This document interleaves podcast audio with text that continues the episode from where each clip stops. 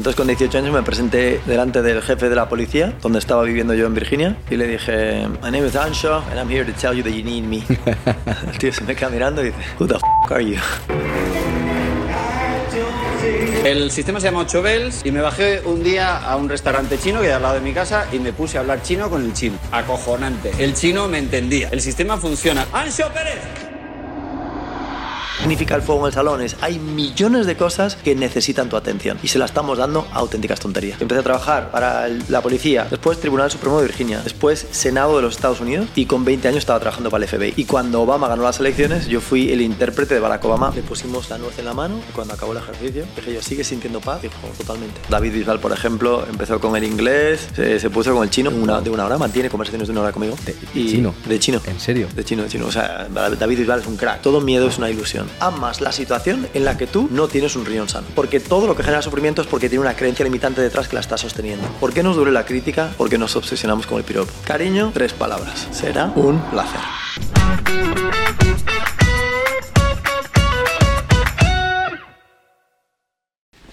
¿Qué tal? ¿Cómo, ¿Cómo estás? estás? Un placer. ¿Gusto estar aquí? E igualmente poder charlar contigo un rato y aprender sobre diferentes temáticas que a mí personalmente mm, me inquietan muchísimo y estoy deseando aprenderlas y estoy seguro que a nuestra audiencia, que son todos empresarios, emprendedores o empresarios y emprendedores en potencia, están deseando poder eh, aprender también. Eh, por hacer una breve intro, eh, eres el fundador de 8 Belts, academia online de muchísimos idiomas, ahora profundizaremos en lo que hacéis, y además escritor de varios bestsellers sobre el crecimiento empresarial, personal y del mundo interior. Más o menos, ¿me he saltado algo? ¿Me falta algo? Bueno, te has saltado unas 70 cosas, pero es bueno, es bueno que te las hayas saltado. Qué bueno. Oye, empecemos el podcast em, contando tu historia, si quieres un, un pequeño pitch de varios minutos de cómo una persona de Galicia tiene la suficiente, eh, suficiente inquietud como para viajar por todo el mundo, crecer, luego ir a la capital de España, emprender y tener eh, tantísimo éxito en el sector e-learning y también del crecimiento personal. Bueno, pues efectivamente soy de Fisterra, en Galicia, Finisterre. Me marché con 15 años a Estados Unidos la primera vez. Eh, después me, me acabé quedando allí para vivir. Eh, para pagarme los estudios, pues repartía pizzas, cortaba el césped en casas de gente adinerada. Hoy era árbitro de fútbol de, de ligas pequeñas. Eh, limpiaba comederos en una granja de gallinas. eh, limpiaba mesas en, la- en el comedor de la universidad. Mm, tuve todo tipo de trabajos. Bueno, incluso era wedding singer. Wedding singer, eh, cantante de bodas. De bodas. Y una pregunta, un pequeño matiz. ¿Esto lo hacías por voluntad propia o tus padres te obligaban a hacerlo? Al revés, ellos me, me lo impedían y yo me peleaba con ellos para que ellos no me mandaran dinero. O sea, tú te provocaste una... Escasez, de una carencia. Eso es. Sí, yo, yo no quería, yo quería ser autosuficiente, era una obsesión, de hecho era muy obsesivo con eso. Y entonces les amenacé que si me mandaban un paquete de cosas desde España se lo mandaba de vuelta. O sea, yo no quería nada, era muy orgulloso en ese sentido. Y, bueno, hoy creo que fue bonito que fuera así, porque, o sea, claramente yo no estaba en equilibrio, era una bolsa negra como yo le llamo, pero, pero es cierto que, fue bueno. Y entonces eh, un día me di cuenta de que me estaba desaprovechando con las pizzas y todo esto, y anoté una hoja de papel que sabía hacer que pudiera aportar más valor al mundo. Podía enseñar clases de piano, porque era pianista, podía impartir clases de francés, hablaba francés, inglés, español, eh, o sea, inglés a extranjeros y español a estadounidenses y, era, y sabía tocar la guitarra. Entonces, con estas cinco cosas las puse en una, en una tarjeta de visita, profesor de inglés, francés, piano, guitarra, español, inglés, y entonces, eh, entonces la, carta, o sea, la tarjeta era la, la cosa más horripilante que hayas visto en tu vida, pero funcionaba, me conseguía clientes, empecé a trabajar eh, en esas cosas, dejé las pizzas, y un día dije, está bien, pero me sigo desaprovechando. Hay una frase que uso mucho que dice, si das 10 cuando podrías dar 100, no has ganado 10, has perdido 90. Y este 90 representa el desaprovechamiento. Yo tenía obsesión con el desaprovechamiento. Yo no quería desaprovechar. Era obsesivo. El primer peldaño de mi primer libro dice, el enemigo de la vida no es la muerte, es el desaprovechamiento. Y a partir de ahí sale todo el libro, ¿no? O sea, cómo no desaprovechar. Cómo no... Lo peor que puedes hacer con un talento es llevártelo a la, tum- a la tumba.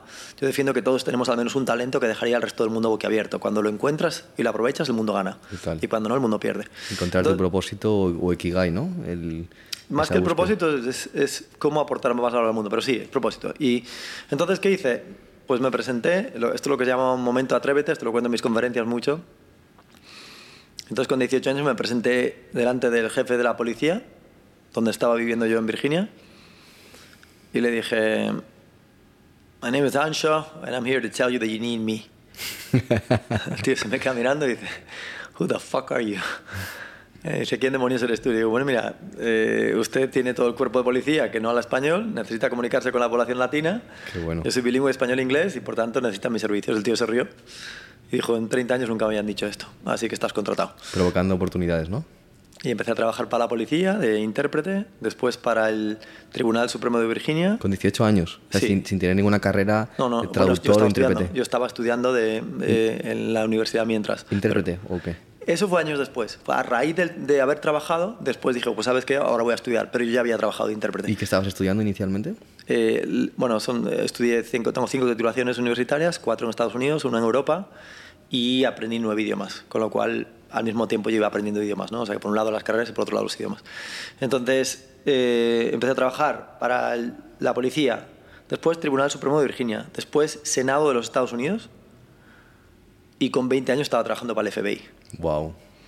y de intérprete. Y cuando Obama ganó las elecciones, yo fui el intérprete de Barack Obama por televisión, no a su lado, pero sí por televisión. Y, y la verdad que imagínate, ¿no? O sea, vi más de 2.000 procesos jurídicos, casos federales, casos de, de, de drogas, de, bueno, de todo. Y ¿Estuviste en muchas negociaciones del FBI como intérprete? Mm, negociaciones de estas como son en las películas no tanto, pero sí, pero o sea, de, de- de- de- en situaciones con chalecos antibalas y de, y de redadas y de, y de escuchas y estas cosas, sí. Y, y cuando había escuchas, por ejemplo, una vez estábamos en una redada, esta sí era muy peliculera, muy peliculera, y estábamos en una redada, había como, yo qué sé, como 30 agentes federales o así, en un hotel, ¿vale? Y había un capo de la droga mexicano que estaba dentro del hotel con su chica, que era otra parte del clan. Querían pillarlos a los dos. Y habían pillado al que estaba debajo de ellos. Pero ese tenía 22 años, no les interesaba ese. Querían que ese le llevara hacia el capo. Entonces lo, pillaron a él a las 3 de la tarde, lo estuvimos interrogando en la cárcel toda la tarde y al final le dijeron, oye, tú vas a pasar el resto de tu vida en la cárcel, no vas a ver a tu hija que tiene dos años, tú tienes 22, tu hija tiene dos, y para cuando tu hija, cuando tú salgas, tu hija va a ser, estará casada. Salvo que entregues a tu capo, al jefe hoy. Y el tío dijo, mira, hago lo que sea. y entonces se fue a reunir con él a las 10 de la noche en el hotel, pero se traía a los 30 agentes federales. Y yo estaba entre ellos, no como agente, pero sí como intérprete. Y estábamos en las furgonetas escuchando la conversación en español. ¿Y quién traducía la, la- la conversación? Y, y los 30 estaban esperando a que yo diera la orden, en plan, mira, ya han dicho suficiente, Vamos que ahora puedes entrar, porque necesitaban que se incriminara, necesitaban que hablara de cantidades de droga, que hablara de cantidades de dinero y de las siguientes redadas, o sea, de, la- de las siguientes operaciones que iban a hacer. Esas eran las tres cosas que necesitaban. Mientras no tuviéramos estas tres informaciones, estos tres datos, no podíamos entrar, no se podía entrar. Y, y claro, imagínate la presión, yo tenía 20 años Wow. y, y era... Ostras, eh, tenemos ya lo que necesitamos para que el fiscal pueda usar esto en un juicio federal en contra de ellos y tal y puedan ser eh, culpados declarados culpables. Y yo, pues mira, esto es lo que ha dicho, lo que ha dicho, yo creo que sí, pum. Y ahí, y, claro, estaban todos con chalecos antibalas, menos yo. y bueno, la verdad que fue una, una, una locura, después desmontando todo de la habitación del hotel. O sea que bueno, mil experiencias, ¿no? A mí me encanta lo de esto de tener, yo siempre digo que he tenido 14 vidas porque es que he hecho tantas cosas tan dispares, tan locas. Hoy ya no, yo estoy mucho más centrado, ya no, no quiero ni aventuras ni nada, no me lleves a ningún FBI, que no, no lo quiero. Hoy no quiero nada, hoy quiero simplemente crecer y, y crecer interiormente, no me interesa para nada ya la agitación, no me interesa el estrés, no me interesa... No me interesa la popularidad, no me interesa el reconocimiento, el dinero solamente con que me dé para vivir está bien, ¿no? ya no, la ambición se ha desplomado. A la gente joven no le gusta escuchar eso, pero no pido disculpas, lo siento, la verdad. Hombre, choca un poco, ¿no? Porque es el mensaje totalmente opuesto al que estamos acostumbrados a, Claro. a ver de una persona con cierto éxito de reconocimiento, Claro. Mm. ¿no? Es, tienes que trabajar duro porque trabajando duro, etcétera, ¿no? Es una cárcel. He descubierto que eso es una cárcel. Siempre que tengas un objetivo y una obsesión, estás, estás en una cárcel. Y ahora tienes tres opciones. La primera es que la consigas y entonces vas a descubrir que ahí no estaba. y en cuanto consigas la casa grande, querrás una casa, querrás una casa más grande. Cuando la empresa llega a 10 millones, querrás facturar 20, después 50, después 100 y cuando llegas a 100 dirás, esto no tiene sentido. No hay techo. La otra opción es que no lo consigas y entonces te vas a, a frustrar. Y la tercera opción es que abandones y que pienses que habías dejado a un lado aquello donde estaba la felicidad, pero es que la felicidad nunca estaba ahí. Entonces lo mejor es entender que El libro El poder de la hora, por ejemplo, de Cartole, que fue de los más vendidos. Yo nunca entendí por qué y me encanta ese libro. Brutal. O sea, me alegra un montón que sea de los más vendidos porque me sorprende que la gente pueda entenderlo. Y ese libro es maravilloso porque lo que te explica es la felicidad no está nunca en el futuro, está en este instante. Y si estás en un hospital con un pie roto y no puedes ser feliz aquí, no lo vas a poder ser con un millón de euros en el bolsillo. Ni en el pasado, ¿no? El pasado al final son experiencias que has vivido y si te, si te dan clases en ese pasado pueden ser experiencias que no eres capaz de superar o que a lo mejor estás intentando aprender de ellas, que eso sí que sería algo positivo, ¿no? Sí, pero es, son dos losas. Es la losa de, los lamentos, esto mira al pasado, y la losa de la preocupación, y eso mira al futuro. Yo era adicto a la preocupación, por ejemplo, me despertaba preocupado, comía preocupado, dormía preocupado. Y a día de hoy no, a día de hoy hay veces que me duermo y sí me preocupo, pero en general si estás despierto, estás alerta, eh, curiosamente se está más despierto cuando los ojos están cerrados, pero si estás atento y alerta, entonces no te enganchas la preocupación. Oye, que hay que ir al hospital, se va al hospital. Que la empresa ha quebrado, ha quebrado. Que esta persona te ha traicionado, está bien, le mandas mucho amor. Y cuando consigues hacer esto, que no es fácil y lleva mucho entrenamiento, entonces te das cuenta de que esas cárceles se van, se van deshaciendo. Ya no eres víctima de necesitar un reconocimiento público, una cantidad de dinero, un objetivo dentro de la empresa, porque todo eso es completamente temporal y pasajero. El éxito siempre llega con una fecha de caducidad y nadie lo piensa. Los actores de cine, el 99% ni vuelves a escuchar de ellos. De hecho, es una cifra mucho más alta.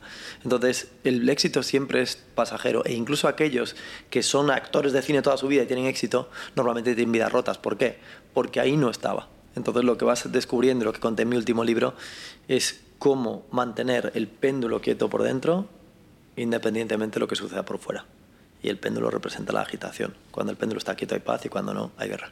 Estar siempre equilibrado, ¿no? Un poco la- el resumen de lo que acabas de comentar. Eh, ¿Cuál era tu propósito inicial cuando empezaste a emprender?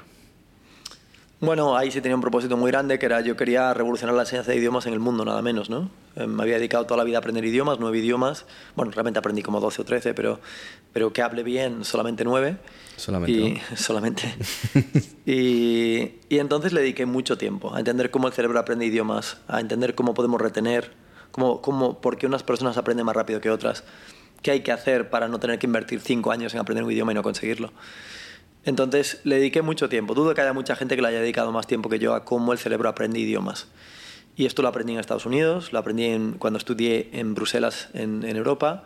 Después me voy a trabajar a la ONU en, en- en Ginebra, en Suiza, y ahí seguía con los idiomas. Después me fui a China, aprendí el chino, me fui a Ucrania, a Rusia. Y, eh, y vi la mala noticia es que en España los idiomas se enseñan mal. Totalmente. ¿Vale? La buena es que en el resto del mundo también. Sí, pero eh, ¿cuál es tu teoría por la cual el, todo el mundo en el norte de Europa habla muchísimo mejor el inglés o cualquier idioma que en el sur de Europa? Sí, bueno, no, no voy a entrar tanto en ese debate porque son muy recurrentes, pero eh, sí, básicamente es que ellos tienen una fonética más amplia, punto número uno. Punto número dos, ven las películas en, en versión original. Y, y punto número tres, el nivel de exposición es mayor, ¿no? Y después la típica que se dice es que los españoles tenemos vergüenza para hablar y tal, ¿no? Todo, estas, como, estas, estas conversaciones ya las he tenido muchas veces, no, no suelo, suelo escapar de ellas, pero sí te diré una cosa, y es, si das con la metodología adecuada y sigues unos principios que yo conozco y que llevo investigando toda la vida, y se respetan estos principios, todo el mundo aprende, incluso gente de más de 70 años. Tenemos una alumna de, de 98 años, Guau. Charito. Y eh, va más lenta, es verdad que los tiempos no se cumplen de la misma manera, pero, pero se puede aprender. Y la clave está en no aprendas la paja. ¿Qué es la paja? Lo superfluo. Entonces, cuando vas directo al grano, con la información útil, por ejemplo, ¿qué hicimos en 8 belts? Eh, 8 belts se llama así porque son 8 cinturones. Esto significa que es como las artes marciales. Empiezas en el cinturón 1 y vas avanzando hasta el 8. Y el 1 es un núcleo como si fuera un sol muy, muy, muy rojo. El 2 sería como un naranja oscuro, el 3 un amarillo oscuro, el 4 un amarillo claro y así va bajando hasta el blanco. Cuando das con la órbita central, que es donde el sol es muy rojo, muy rojo, muy rojo, esa información la tienes que saber como la palma de tu mano, por eso llamamos ese sol rojo, ¿no? Son los proverbios principales, ¿no? Bueno, sí, le llamamos peldaños, sí. O Ahora le llamamos peldaños. Hace años le llamábamos Ah, proverbios, vale. sí. Por contextualizar, yo estudié chino en, en 8 belts, que antes te lo he contado ah, fuera de cámaras, y era espectacular cómo gamificabais Mm. Toda la plataforma. Si entrabas cinco días seguidos, se ponía, pues empezaba a estar todo soleado, y si llevabas 15 días sin entrar, entrabas y estaba con, con truenos, con lluvia, era brutal, a mí me encantaba. Qué y luego las subidas de nivel con cinturones como si fueras un judoka o un karateka, Así estaba es. increíble. Qué bonito, bueno, sí, me alegra mucho y qué bonito que tú hayas podido estudiar el chino con, con nosotros. David Bisbal, por ejemplo, empezó con el inglés, se, se, puso con el chino, mantenía conversaciones de chino conmigo en una, de una hora, mantiene conversaciones de una hora conmigo. ¿De, de y, chino? De chino. ¿En serio? De chino, de chino. O sea, David Bisbal es un crack, o sea, no falla un día, súper. Y después se puso con el francés, o sea, se puso a aprender con nosotros inglés, chino y francés. Y la verdad que la plataforma de 8 veces es bastante revolucionaria, es muy revolucionaria.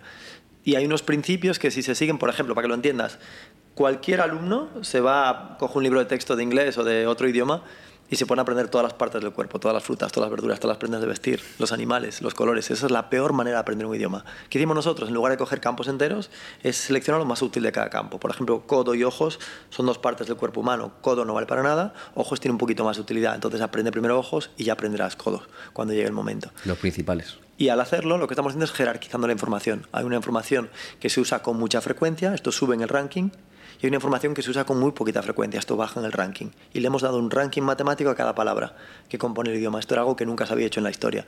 Nos llevó muchos años, era como descifrar el genoma humano, sufres una vez, pero ahora lo tienes para toda la vida. Y eso fue lo que, lo que nosotros hicimos.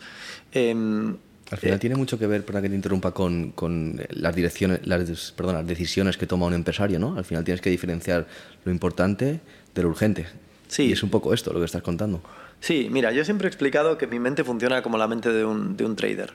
Y es todo el día, todo el día, todo el día. Bueno, sobre todo la mente mía de antes, ¿vale? La de ahora ya ha soltado las estrategias y todo esto, pero la, la mente de Ancho de antes era así. Y era, era un loco del coste-beneficio coste-beneficio. Yo jugaba al Monopoly y me, me ganaba, yo qué sé, el 80% de las partidas, pero porque, no porque fuera muy listo, sino porque era muy rápido a la hora de analizar el coste-beneficio. Esta, esta propiedad me interesa, la compro ya, incluso a un precio caro. Esta no me interesa nada, aunque me la regales, no la quiero. Entonces, es, ¿por qué? Porque es demasiado poco beneficio para lo que cuesta. Uh -huh. Entonces es...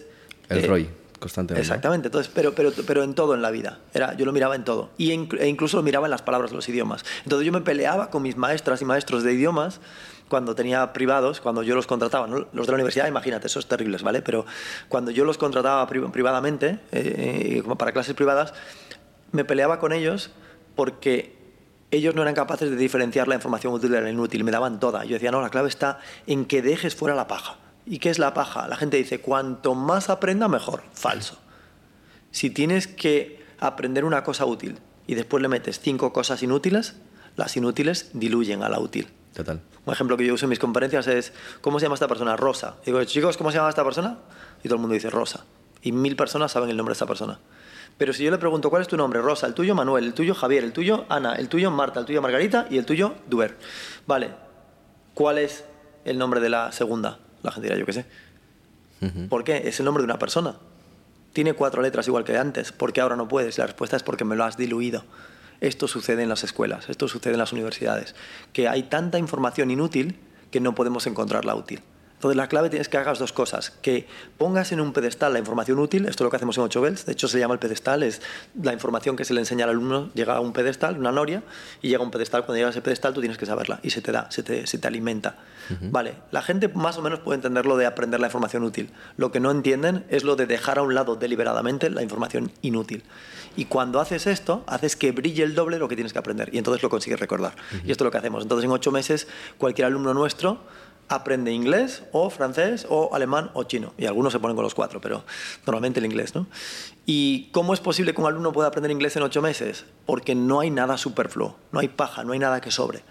Y cuando te pones de esta manera, con 30 minutos al día, por internet, simplemente te dejas llevar por esta ruta, es una especie de escalera, por eso le llamamos peldaños a cada cosa que te enseñamos, es un peldaño. Y sigues esta escalera, en ocho meses, como de forma milagrosa, estás hablando inglés. Y bueno, hemos ayudado a miles de personas, más de 50.000 personas.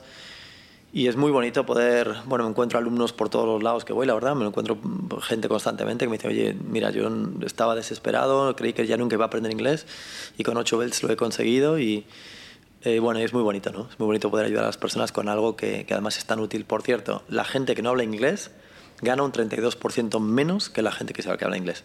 Con lo cual, si alguien quiere ganar más dinero, lo primero que tienes que hacer es invierte en el inglés. No hay excusas para que en el siglo XXI, existiendo un método como 8 veces, no estés hablando inglés. Y eso si trabajas por cuenta um, ajena, pero trabajando por cuenta propia, intentando montar un proyecto, las, la, las posibilidades de expansión y de crecimiento se reducen, bueno, no, no sé se el reducen, dato, no, se multiplican.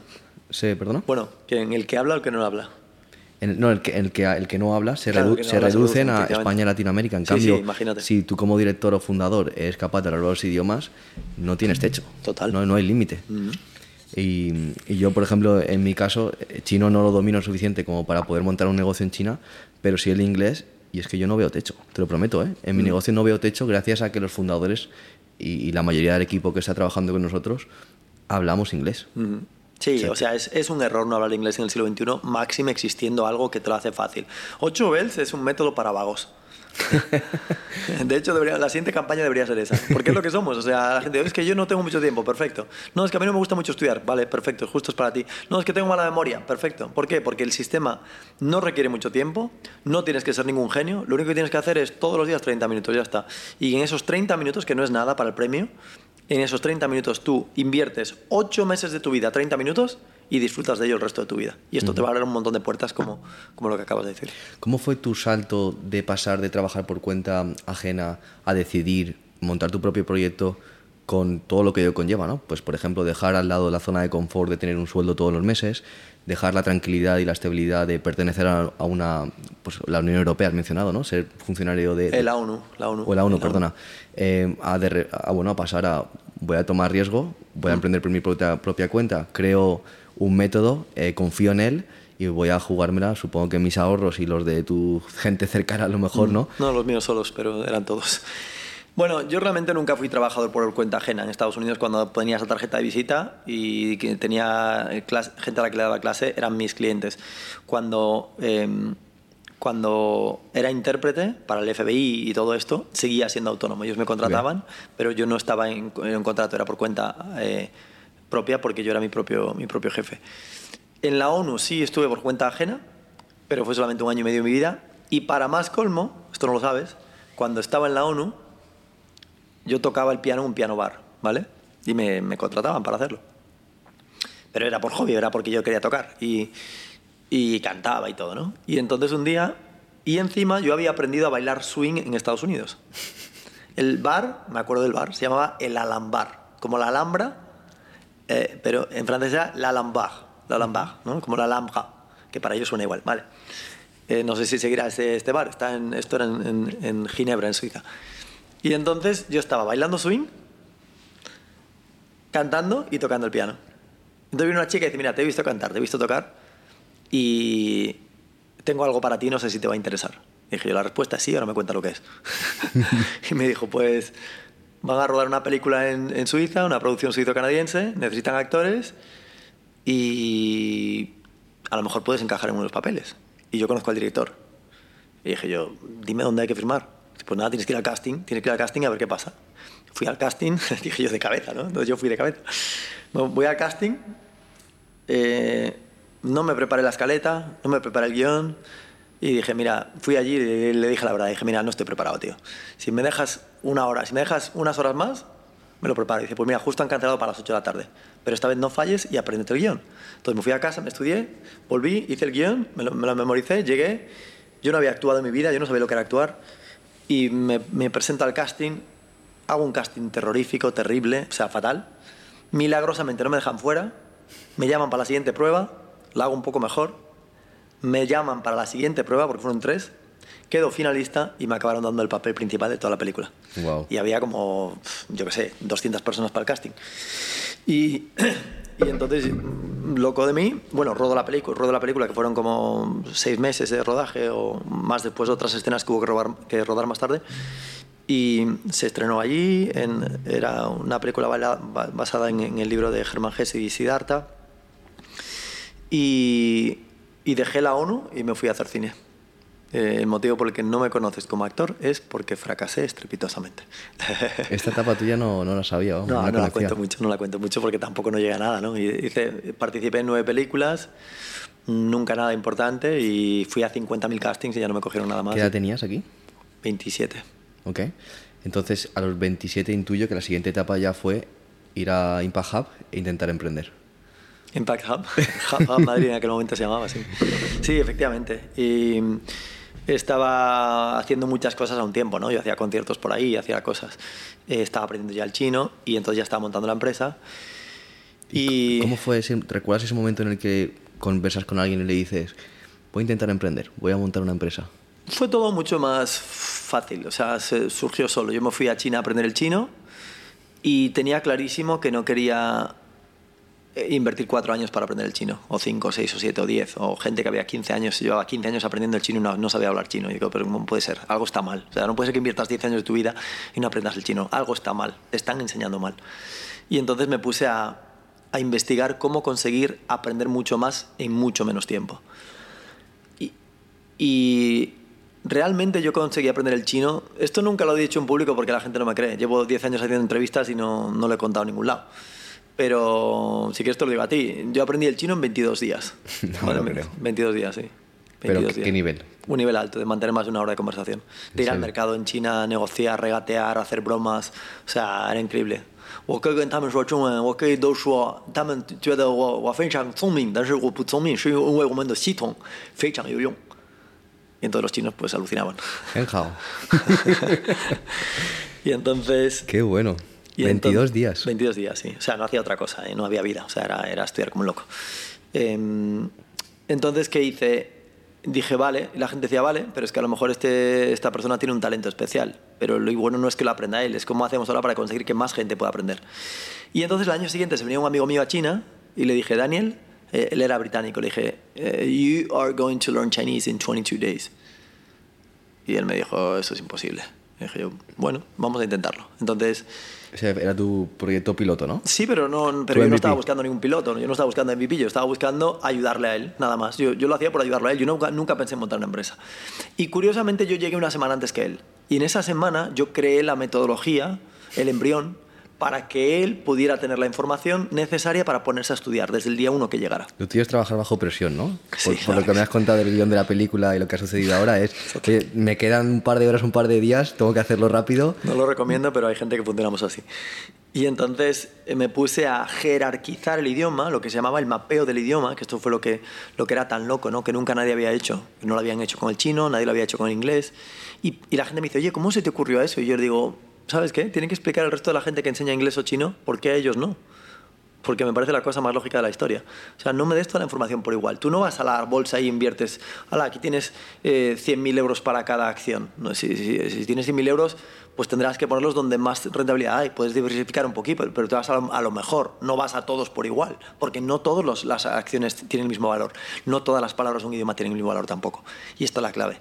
Entonces lo que hice fue jerarquizar la información. Jerarquizar significa darle un ranking alto a lo que se usa mucho, ranking bajo a lo que se usa poco y usar otro criterio, que es qué palabras son muy combinables entre sí. Esto era importante también. Entonces había una, bueno, ahí había una locura, ¿no? Había algo que nunca nadie había hecho, mm, de mucha utilidad, y dije, bueno, ahora la prueba de fuego, a ver si Daniel puede aprender inglés o no, digo chino o no. Y, pero sí le hice una cosa, le dije, oye, pero primero, antes de utilizar mi metodología, lo que acabó siendo 8 belts, dije, antes de usar la metodología, tienes que ir a una clase de grupo y perder el tiempo. Para darle valor a tu Claro, metodología, para ¿no? darle valor. Y él me dijo, no, yo quiero ir directamente con tu mente. Y dije, no, no, no te dejo, no te dejo. Que es frustrante, ¿eh? vamos, no sola- me imagino que no solamente yo, sino tantísima gente que nos esté escuchando ahora está en esa situación de ir a una academia de inglés o una academia de francés o diferentes idiomas y sentir cómo estás perdiendo el tiempo hora tras hora o en el colegio. Y, y ya no solamente inglés, ¿eh? Esta opinión te la voy a dar eh, en base a toda mi experiencia en, en la etapa educativa en España. Yo siento que he perdido 20 años de mi vida, Sí. te lo prometo, ¿eh?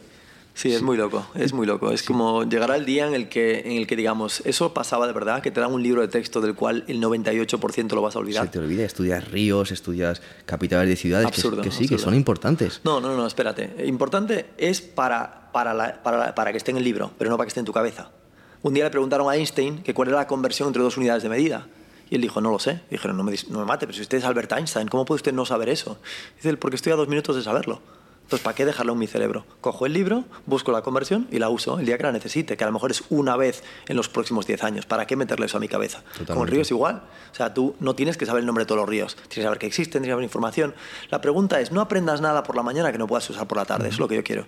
Yo quería que, que el 100% de lo que aprendemos sea con un para qué, con un propósito. Y en el caso de los idiomas, más que nunca.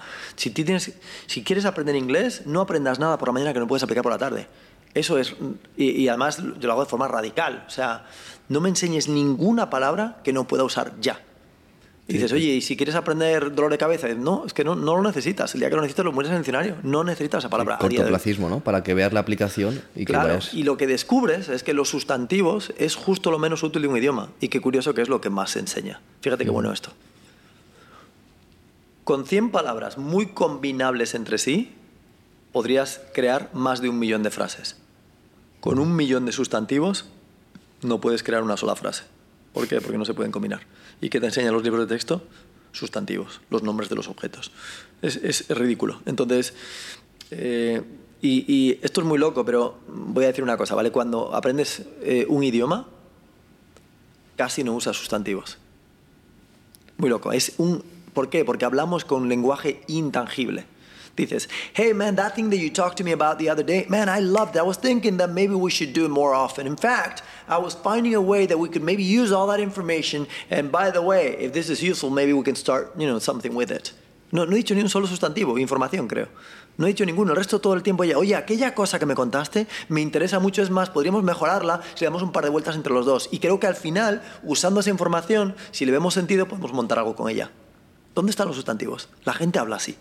Esto es lo que realmente necesitas para aprender inglés, no los nombres de las frutas ni las verduras. Eso no te vale para nada. Y si tienes un niño de tres años, estás perdiendo el tiempo y le das todo eso. Porque para cuando lo recuerde, o sea, para cuando tengan que usarlo, ya, ya lo habrá olvidado. Total.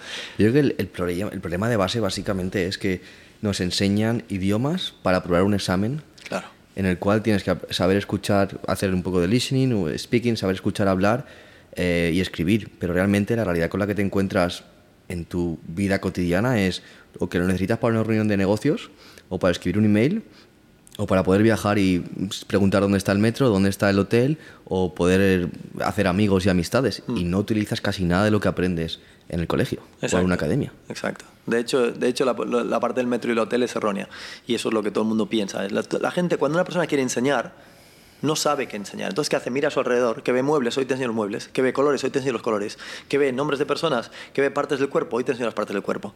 Pero no hablamos así, hablamos como yo acabo de decir. De hecho, no preguntas por el hotel ni por el metro. Dices, oye, aquello que me dijiste, ah, por cierto, me encanta esto que me estás contando ahora. Oye, disculpa, no te he entendido, ¿me lo podrías repetir? Es lenguaje intangible, no es metro, hotel. Eh, y sin embargo, cuando buscas una guía de viaje, Aprenda usted el español más importante en siete días. ¿Y qué es? ¿Dónde están los sellos de correos para poner una carta? Tío, que nadie usa eso.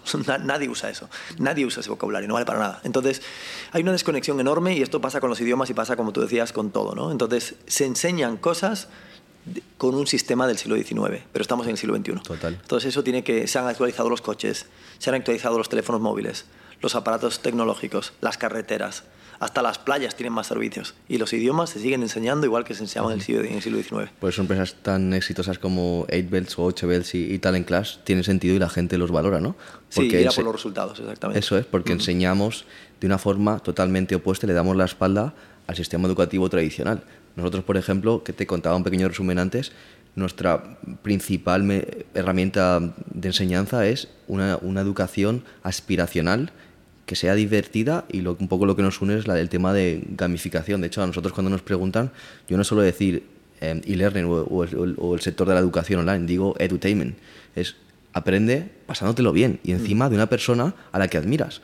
Porque el sistema educativo está lleno de profesores que no quieren estar enseñando. Están ahí porque se han equivocado y no encuentran su propósito y están prácticamente obligados. Pero imagínate aprender de alguien que ya ha conseguido el objetivo que tú quieres conseguir mm. y que ya domina, no, no, porque un examen, porque ha pasado un examen, sino porque el mercado ha validado que esa persona es, conoce todos esos mm. términos o metodologías. Sería increíble. Creo que es imposible aprender de alguien que no admiras, o es muy difícil, porque aprendes desde la obligación. Mm -hmm. No sé si estás de acuerdo con este sí, punto. Sí, totalmente. -huh. Y luego yo hay bastantes asignaturas que he hecho mucho de en falta y de menos eh, en el sistema educativo en el que yo he estudiado, por ejemplo, aprender a cocinar. Es algo tan básico que al final dependemos o de que se nos queme siempre el arroz y diferentes platos, o de tener que comer fuera todos los días, o tener que contratar, a alguien para que nos cocine. Creo que aprender a cocinar es un básico, al igual de aprender a finanzas. ¿Cuánto puedo gastar? ¿Cuánto tengo que ahorrar? ¿Cuánto tengo que invertir? Todo eso se improvisa. O, por ejemplo, algo que hablas de, en, mucho en, en tus libros, ¿no? ¿Cómo ser una buena persona? ¿Por qué tengo que ser una buena persona? Eso no se enseña en el colegio. Sí, efectivamente. O sea, hay un, eso, yo, yo tengo la, confianza, o espero al menos que eso vaya evolucionando. Y, o sea, es, es increíble cuánta información se da simplemente porque se perpetúa, porque es parte de un sistema cíclico y la gente lo enseña porque sus profesores lo enseñaron a ellos. Pero yo sería completamente despiadado, bueno, ya lo he sido en 8 Bells, pero yo sería completamente despiadado, radical, con la utilidad de la información. O sea, eh, y, lo, y, lo, conseguiría con dos palabras, y es ¿para qué? ¿Para qué? Vale, esto lo estoy aprendiendo, ¿para qué? Vale, pero ¿para qué? ¿Qué puerta me abre? ¿En qué me sirve? Total. Vale, ¿cuál es la utilidad? ¿Cuál es la rentabilidad? ¿Por qué? Porque es lo mismo que pregunta una persona que invierte en bolsa y es, vale, meto un euro, pero ¿cuánto saco? ¿Cuánto saco? ¿Para qué invierto este euro? Es para ganar mínimo 1,5. Si es para ganar 1,5 a largo me, me, hará, me, hará, rico. Si es para ganar 0,95 a largo me hará, me, me hará, pobre. Con la información pasa lo mismo. Y es qué puertas me abre, qué ventajas me da, cuánto me empodera, cómo va a ser mi vida de fácil gracias a esta información. Y hay muchísima información que no pasa el, el filtro, no pasa en línea mm, de corte. Total. Ahí, el otro día me contaron que había todavía los chicos aprendiendo en griego y latín. El otro día me encontré una persona que a día de hoy está estudiando griego y latín y digo, no puede ser, no puede ser, no, no, o sea, no puede ser, no me digas eso. Que sí, que sí, que es muy útil para después entender ciertas palabras cuando aprendes inglés. Digo, tío, no, no, no digamos tonterías, ¿vale? O sea, el inglés no se aprende a raíz del latín, el italiano no se aprende a raíz del latín. Si quieres aprender italiano, no aprendas latín, aprende italiano, punto. Uh -huh. y así pasa con millones de cosas, ¿no? Cosas que, y estoy de acuerdo contigo, o sea, yo enseñaría, o sea, si yo tuviera mi propia escuela, es que, es que un día estuve a punto de crear un infoproducto que era cómo convertir a tu hijo en un genio. En las conferencias que yo hago, eh, siempre hay un piano y le pregunto al público, le pido al público cualquier canción que se le ocurra. Y sea la canción que sea, yo la toco en directo. Se la toco, aunque nunca la haya tocado. Solo necesito que la, haberla escuchado una vez. ¿no? Y, y le explico al público cómo lo hago. Y tengo un sistema que permite a cualquier persona aprender a tocar mil canciones en el piano en una hora eh, que tiene un poco de truco, que es que aprendes una, después se extrapola las mil, ¿no? Pero es increíble. Y esto lo he hecho también con David Bisbal, con Carlos Baute, bueno, con un montón de gente que han alucinado haciendo esto y han dicho, tío, Ancho está revolucionario. Y, y, si yo quisiera convertir a un niño en un genio, le, le, daría mini cursos de estos que le permitirían aprender un montón de cosas, no el 100%, está la clave, es el 80%, la regla de Pareto. Entonces tú vas a la parte más básica de eso, pero con eso tienes los mayores resultados en el menor tiempo. Y lo que hago es cambiar la forma de pensar. Te doy un ejemplo. A mí me encantan los niños y, me encanta jugar con los niños y me encanta, eh, y siempre cuando hay un montón de gente, pues los niños acaban viniendo conmigo y la gente dice, tío, ¿cómo lo haces? Y digo yo, pues mira, eh, es un truco que hago. Y los niños acaban viniendo conmigo, ¿no? Muchos adultos le dicen, oye, dame un, dame un beso. Le dicen al niño, dame un beso. Y el niño escapa. Y viene otro, joder, nunca me das un beso. A ver cuándo me das un beso, porque si me dieras un beso te daría un caramelo. ¿Y qué hago yo? Justo lo contrario. Es cuando me da un beso, aparto la cara. Y cuando aparta la cara, el niño vuelve. ¿Por qué? Porque si le, das, si le acercas la cara, entonces el juego se acaba. Pero si le retiras la cara, el juego empieza. Y el niño lo que quiere no es darte un beso, lo que quiere es jugar. ¿Por qué? Porque dando un beso es pasivo, pero jugando es, es activo, es el protagonista. ¿Y, ¿Y, cómo aplica esto a la educación? Y es conviértelo todo, en, primero, en un juego y segundo, dale el protagonismo al que quiere aprender no le des el protagonismo al que quiere enseñar. Eso no tiene sentido. El sistema educativo es un sistema en el que hay 40 personas escuchando a alguien hablando inglés, por ejemplo. ¿Y quién es el que más inglés habla? El maestro, que es justo el que ya lo hablaba. Es el que menos necesita hablar inglés y es el que más lo habla, está al revés. Eso sí, la clase la da en inglés, porque yo a mí, por ejemplo, me la daban en español. Bueno, peor todavía. Entonces, entonces la clave es, haz un montón de preguntas, haz un montón de preguntas para con esas preguntas... Eh, recuerdo que mi madre, eh, con, con, toda su buena voluntad, le decía, le decía a mi, mi sobrina, oye, abuela, ¿A dónde estamos yendo? Dice, pues a casa de la abuela. Ah, vale, ¿y qué vamos a hacer? Pues vamos a cenar. Y después de cenar, ¿qué vamos a hacer? Vamos a dormir. Digo yo, mamá, no hagas eso nunca, nunca. Se siente controlado, ¿no? No, no, no, no. Le estás haciendo a la nieta tonta. Si quieres convertirla en un genio, haz al contrario. Cada vez que te haga una pregunta, tú se la devuelves. Porque ella no quiere la respuesta, lo que quiere es preguntar. No quiere ser pasiva, lo que quiere es ser protagonista, ser activa. Entonces, abuela, ¿a dónde estamos yendo? Dice, ¿tú a dónde crees que estamos yendo? Ah, ¿a casa de la abuela? Dice, sí. ¿Y qué vamos a hacer al llegar? Dice, ¿tú qué crees que vamos a hacer al llegar? Son las nueve de la noche. Ah, pues cenar. Dice, sí. ¿Y después de cenar qué vamos a hacer? ¿Tú qué crees que vamos a hacer después de cenar? ¿Qué hacemos todas las noches después de cenar? Eh, dormir. Dice, efectivamente. ¿Ves? Ahora estás activando el cerebro del niño. Completamente diferente. ¿Y qué hacen los adultos? Dar todas las respuestas. Mamá, ese hombre a qué se dedica? Policía, y aquel bombero, y aquel cartero. No, hombre, no, no hagas eso. Pues mira, tiene gorra y tiene placa. ¿Qué crees tú a qué se dedica? Tiene una pistola.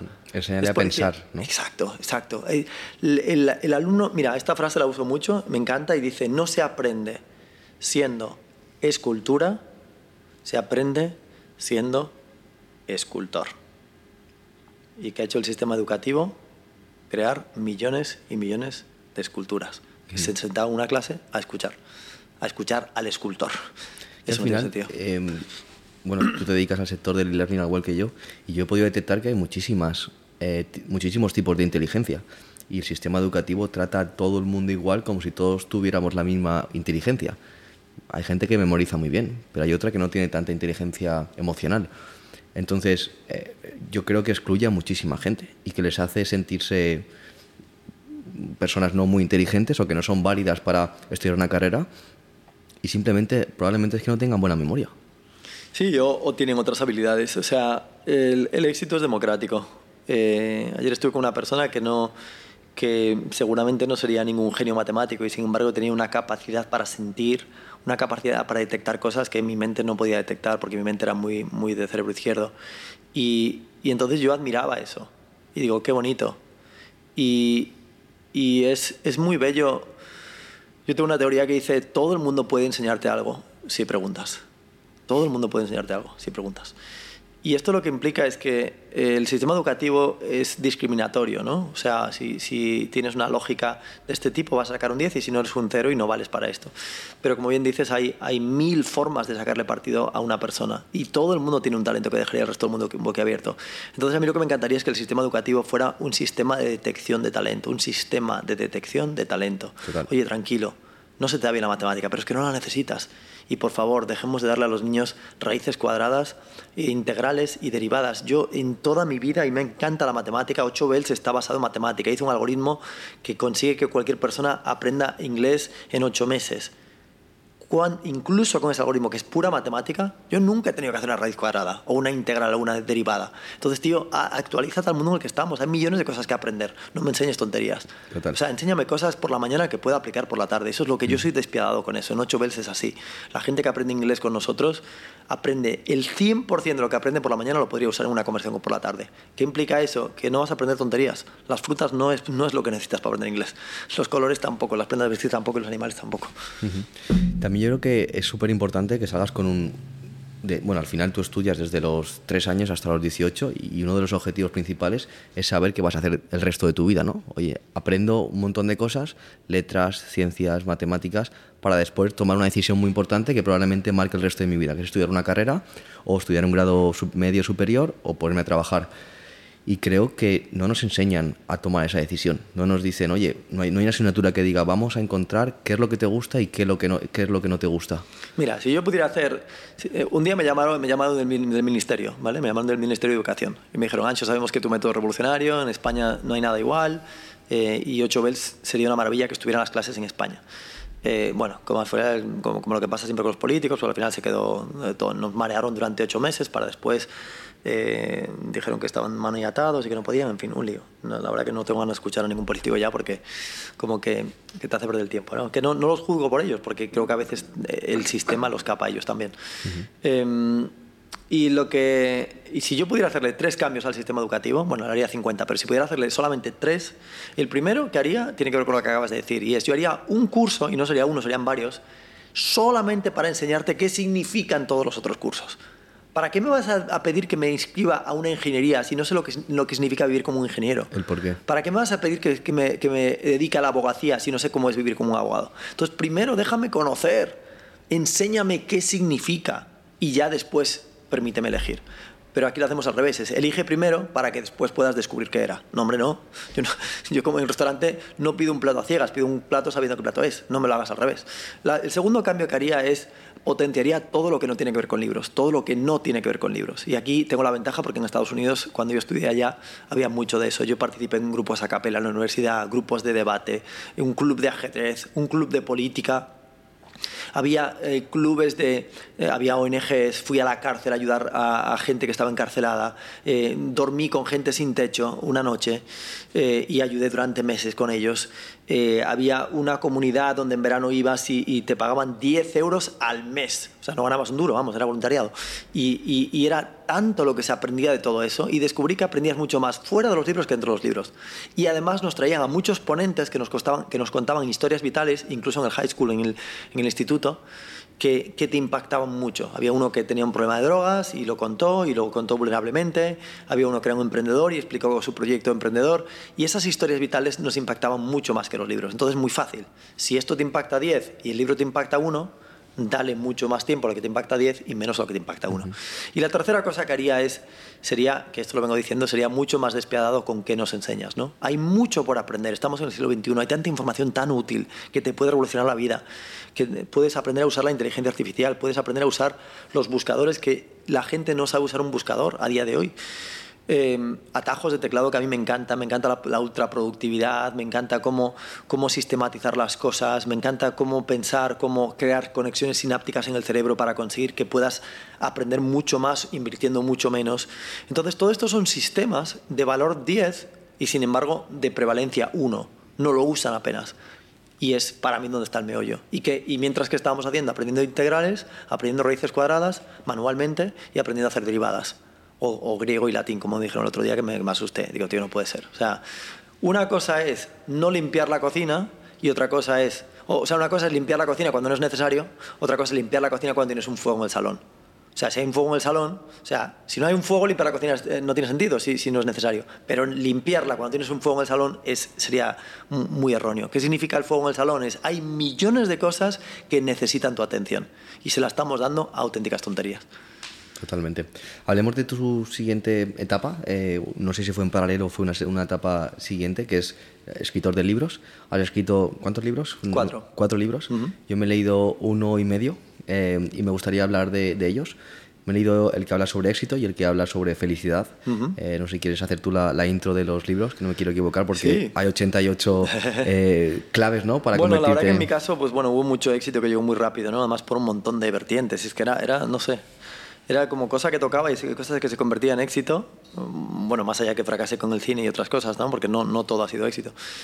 Em, entonces, la empresa creció muy rápido. 8 Bells eh, empezó a crecer muy rápido, un 400% todos los años, hasta el quinto año. Después ya se, estancó, pero durante cuatro años era un crecimiento brutal. ¿no? Y em, me hicieron 700 entrevistas de prensa Hablo de, pues, días de 14 entrevistas, levantarse a las 7 de la mañana, ir a la radio, a la tele, a la prensa, a la prensa otra vez, a la radio otra vez, a la tele otra vez.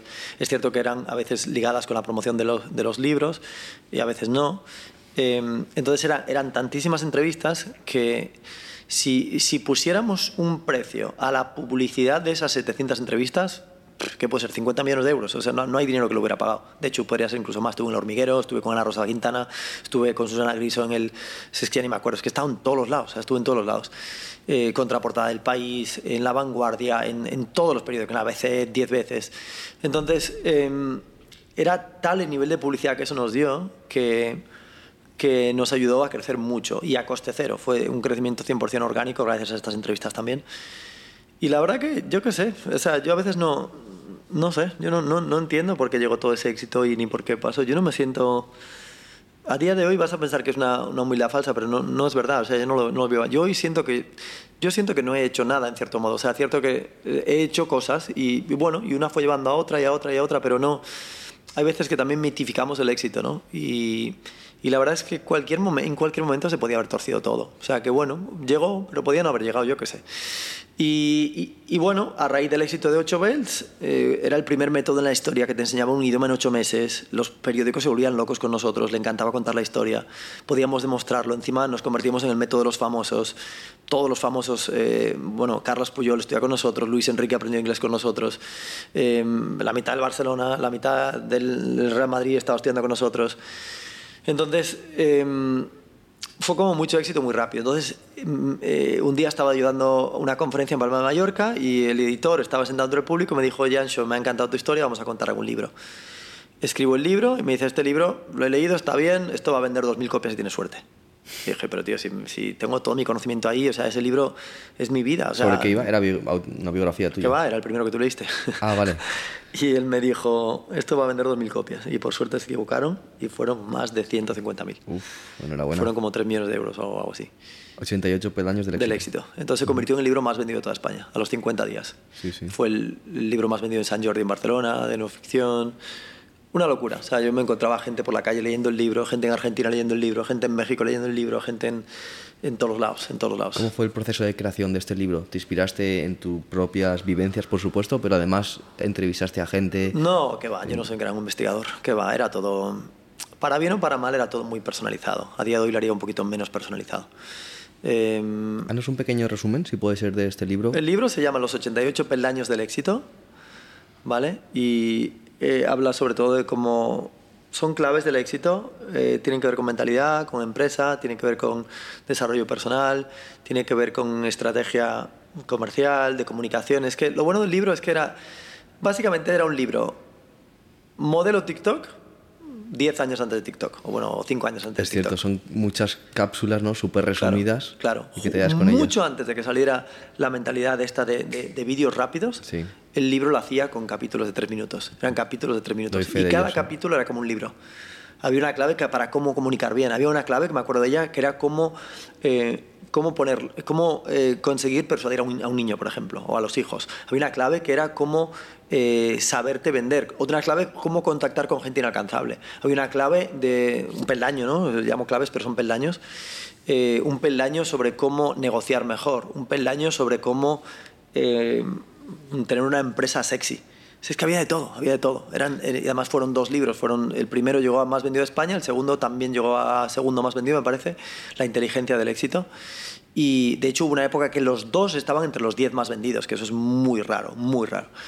Y Hablemos de ca- cada uno de ellos, si no te importa. ¿Me puedes hacer, por ejemplo, tu top 3, tu top 3 favorito de tres peldaños, ¿no? Del primer libro, de- del éxito. Y Pues mira, un, ahí- un pequeño resumen o, o que lo argumentes. resumen no te puedo dar porque son, son 88 mini libros, no puedo resumir 88 No, no, mini libros, pero... de, de ellos, de los tres que puedas elegir. Sí, de tres sí, exactamente. Puedo elegirte tres, eso sí te lo puedo hacer. Entonces, mira, eh, y además los libros vienen, cada peldaño funciona de la siguiente manera. Tienes una, una ilustración, que eso no lo, hice- no lo he hecho yo, lo ha hecho un profesional, una ilustración. Tiene una historia, a veces una fábula. Tiene unas frases de cierre, como yo le llamo, una frase de cierre, es una frase lapidaria. Y tiene una lección que te vas a llevar que, que la idea es que eso te pueda ser muy impactante para el resto de tu vida. Entonces, vamos a hacer tres lecciones del primer libro, ¿vale? ¿Vale? La primera que es del peldaño número 4, este me acuerdo de él, ¿vale? Y dice, el conocimiento no hace que tu vida sea más larga, pero sí más ancha. ¿Vale? Y esta hablaba de la importancia de invertir en conocimiento. El segundo peldaño dice, no puedes conseguir más que nadie haciendo lo mismo que todos. O lo que es lo mismo, no puedes conseguir más que nunca haciendo lo mismo de siempre. Esto implica diferenciate. Por ejemplo, aprender chino es algo que te diferencia. Y de hecho el 100% de nuestros alumnos cumplieron ese, pel- ese peldaño. Y el número 3 dice, si la sociedad te ha dado tu éxito, una parte de él tiene que volver de vuelta a ella. Y esto implica, cuando tengas un montón de éxito, vas a tener que ser solidario. Tienes que hacer cosas por los demás. Tienes que ayudar a otros. Yo he hecho, por ejemplo, muchos prólogos de muchos libros. A mí no me gusta hacer prólogos, pero a veces lo he hecho porque, porque sentía que en la posición en la que yo estaba podía ayudar a otros. Y a mí me habían ayudado mucho, con lo cual pues hubo que hacerlo. A mí me hizo mi prólogo, por ejemplo, Pablo Motos, y se lo agradecí mucho. Y a mí no me conocía nadie al principio. Entonces, ese tipo de historias. Eh, del segundo libro, que es este que está aquí, que es la, inteligen- La inteligencia del éxito, y este te lo vas a llevar. Muchas gracias. ¿Vale? La inteligencia del éxito. Este fue, lo- este fue más vendido en América Latina. Este se hizo muy popular en América Latina. ¿vale? También porque hice una gira allí promocionando el libro y contándolo y haciendo muchas entrevistas también allá. Y este libro eh, a mí me gusta mucho. ¿Quién está en la foto? ¿No eres tú, no? Sí, soy yo. ¿En serio? No es mi primo, soy yo. Ostras, es verdad. O sea, el pelo corto no te había reconocido. Pero sí, con pelo corto. Eh, este, este libro eh, tiene, tiene muchas claves y a mí me gustan mucho. Una de ellas dice, si quieres aprender mucho, aprende menos. Y tú dirás, ¿what? Sí, si quieres aprender mucho, aprende menos. Si quieres aprender un idioma, dedica más tiempo a que no aprender. Es calidad, no cantidad. Exactamente. Porque es exactamente igual que cuando, que cuando inviertes. El, el segundo peldaño de esto se llama el cisne, ¿vale? El cisne. Y lo que dice es que el éxito es como un cisne. Si os pidiera dibujar un cisne, aquí ahora, si, si tuviéramos que dibujar un cisne, en el cisne dibujaríamos la, la cabeza, el plumaje y el cuello. Pero eso no es un cisne. Eso es el 50% del cisne. Es la parte que el mundo ve, es la parte reluciente. Es el glamour del éxito. Pero a mí no me interesa eso. Falta el 50% que el mundo no ve. ¿Y cuál es? Las patas pataleando debajo del lago. Y curiosamente es eso y no lo otro lo que ha hecho que el cisne llegara hasta donde está. Y la frase que viene ahí es no admires el éxito, admira el esfuerzo. Y la tercera, y la frase, la- el tercer peldaño, es la pregunta del millón.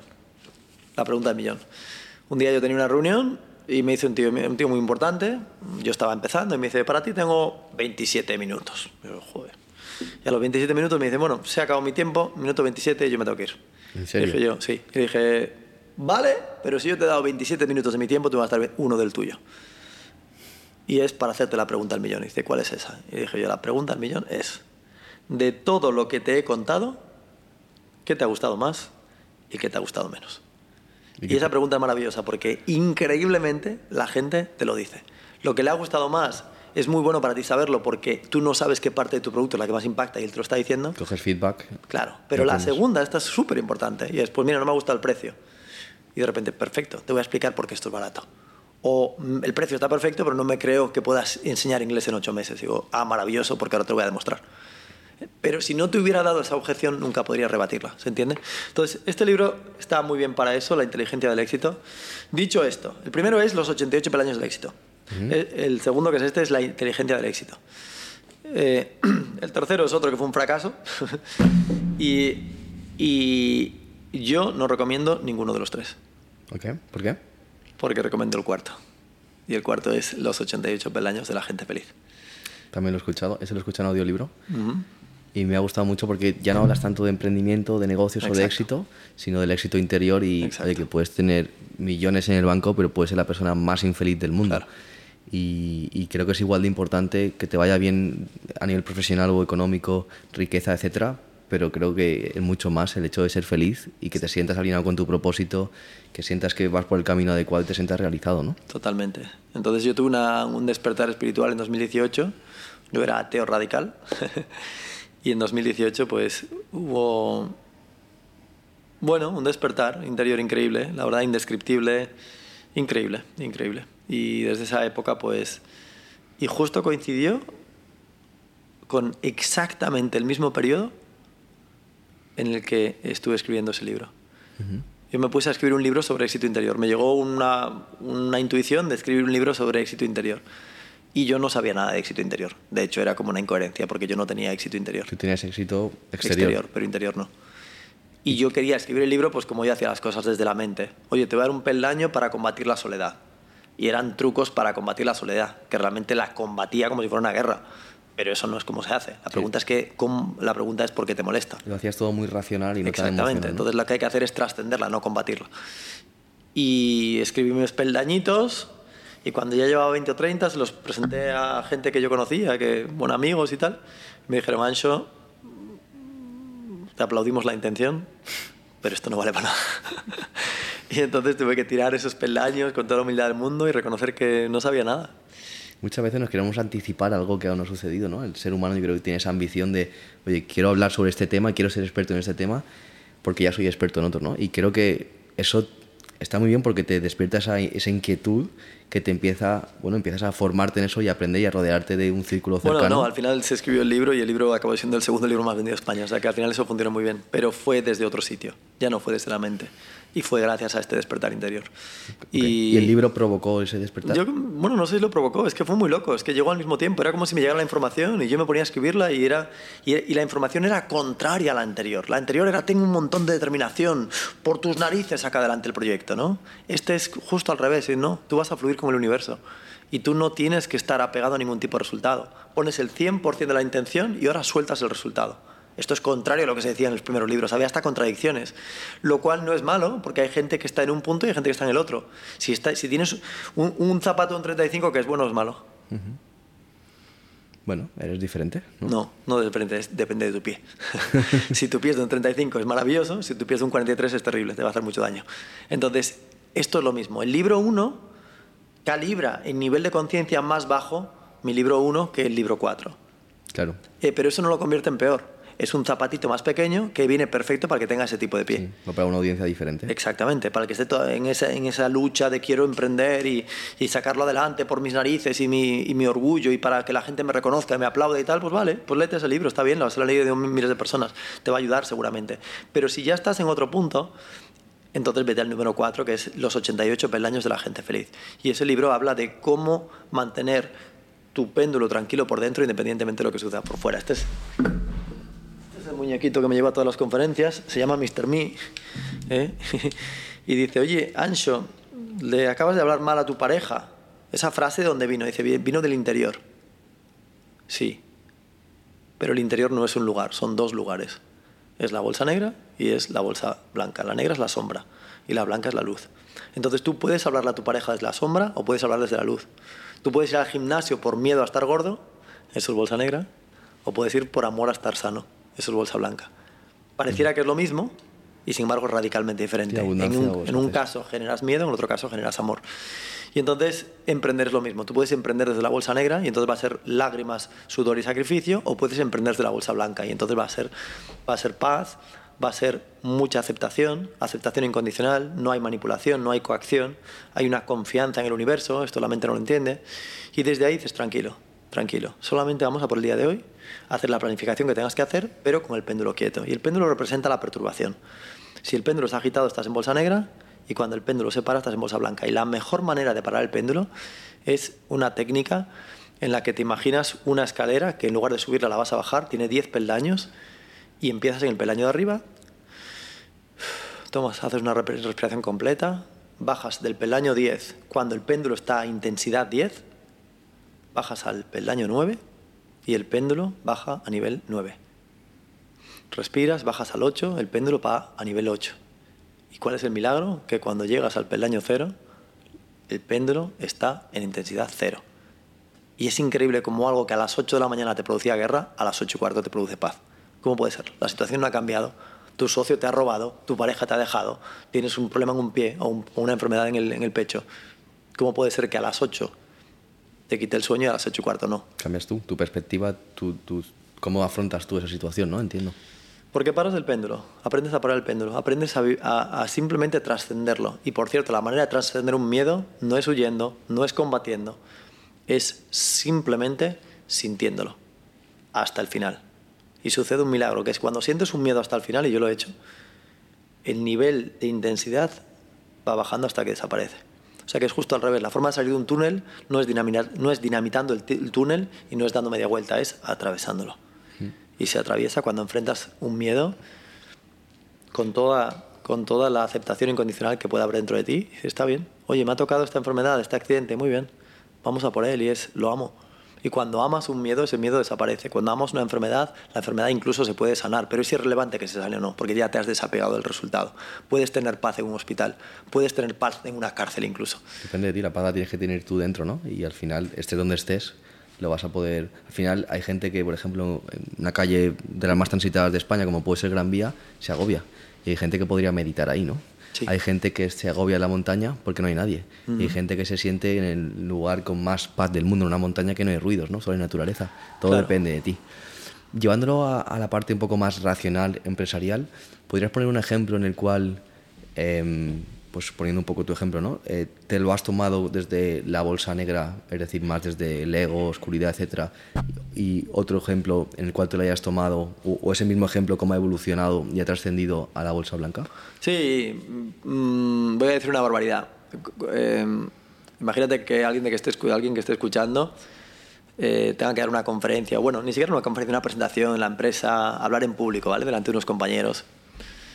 Eh, Sabes que el miedo a la muerte está en segundo, es el segundo miedo mayor, ¿no? No sabía. ¿Sabes cuál es el primero?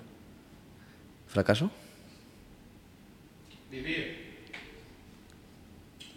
¿A ser juzgado? El miedo a hablar en público. ¿En serio? claro. Entonces imagínate que tienes que dar una conferencia, una presentación y de repente se te mueve el péndulo. Si se te mueve el péndulo por hablar en público, eso es una forma de narcisismo. ¿Te refieres a poner, o sea, el péndulo puede ser ponerte nervioso? Sí. ¿Vale? Dice, ¿cómo puede ser que los nervios sean una forma de narcisismo? Dice, porque hay una obsesión muy grande por uno mismo. Si tú estuvieras en perfecto desapego de tu imagen, no habría nervios. O sea, que el motivo por el que estamos nerviosos es porque estamos enamorados de nosotros mismos y de nuestra imagen.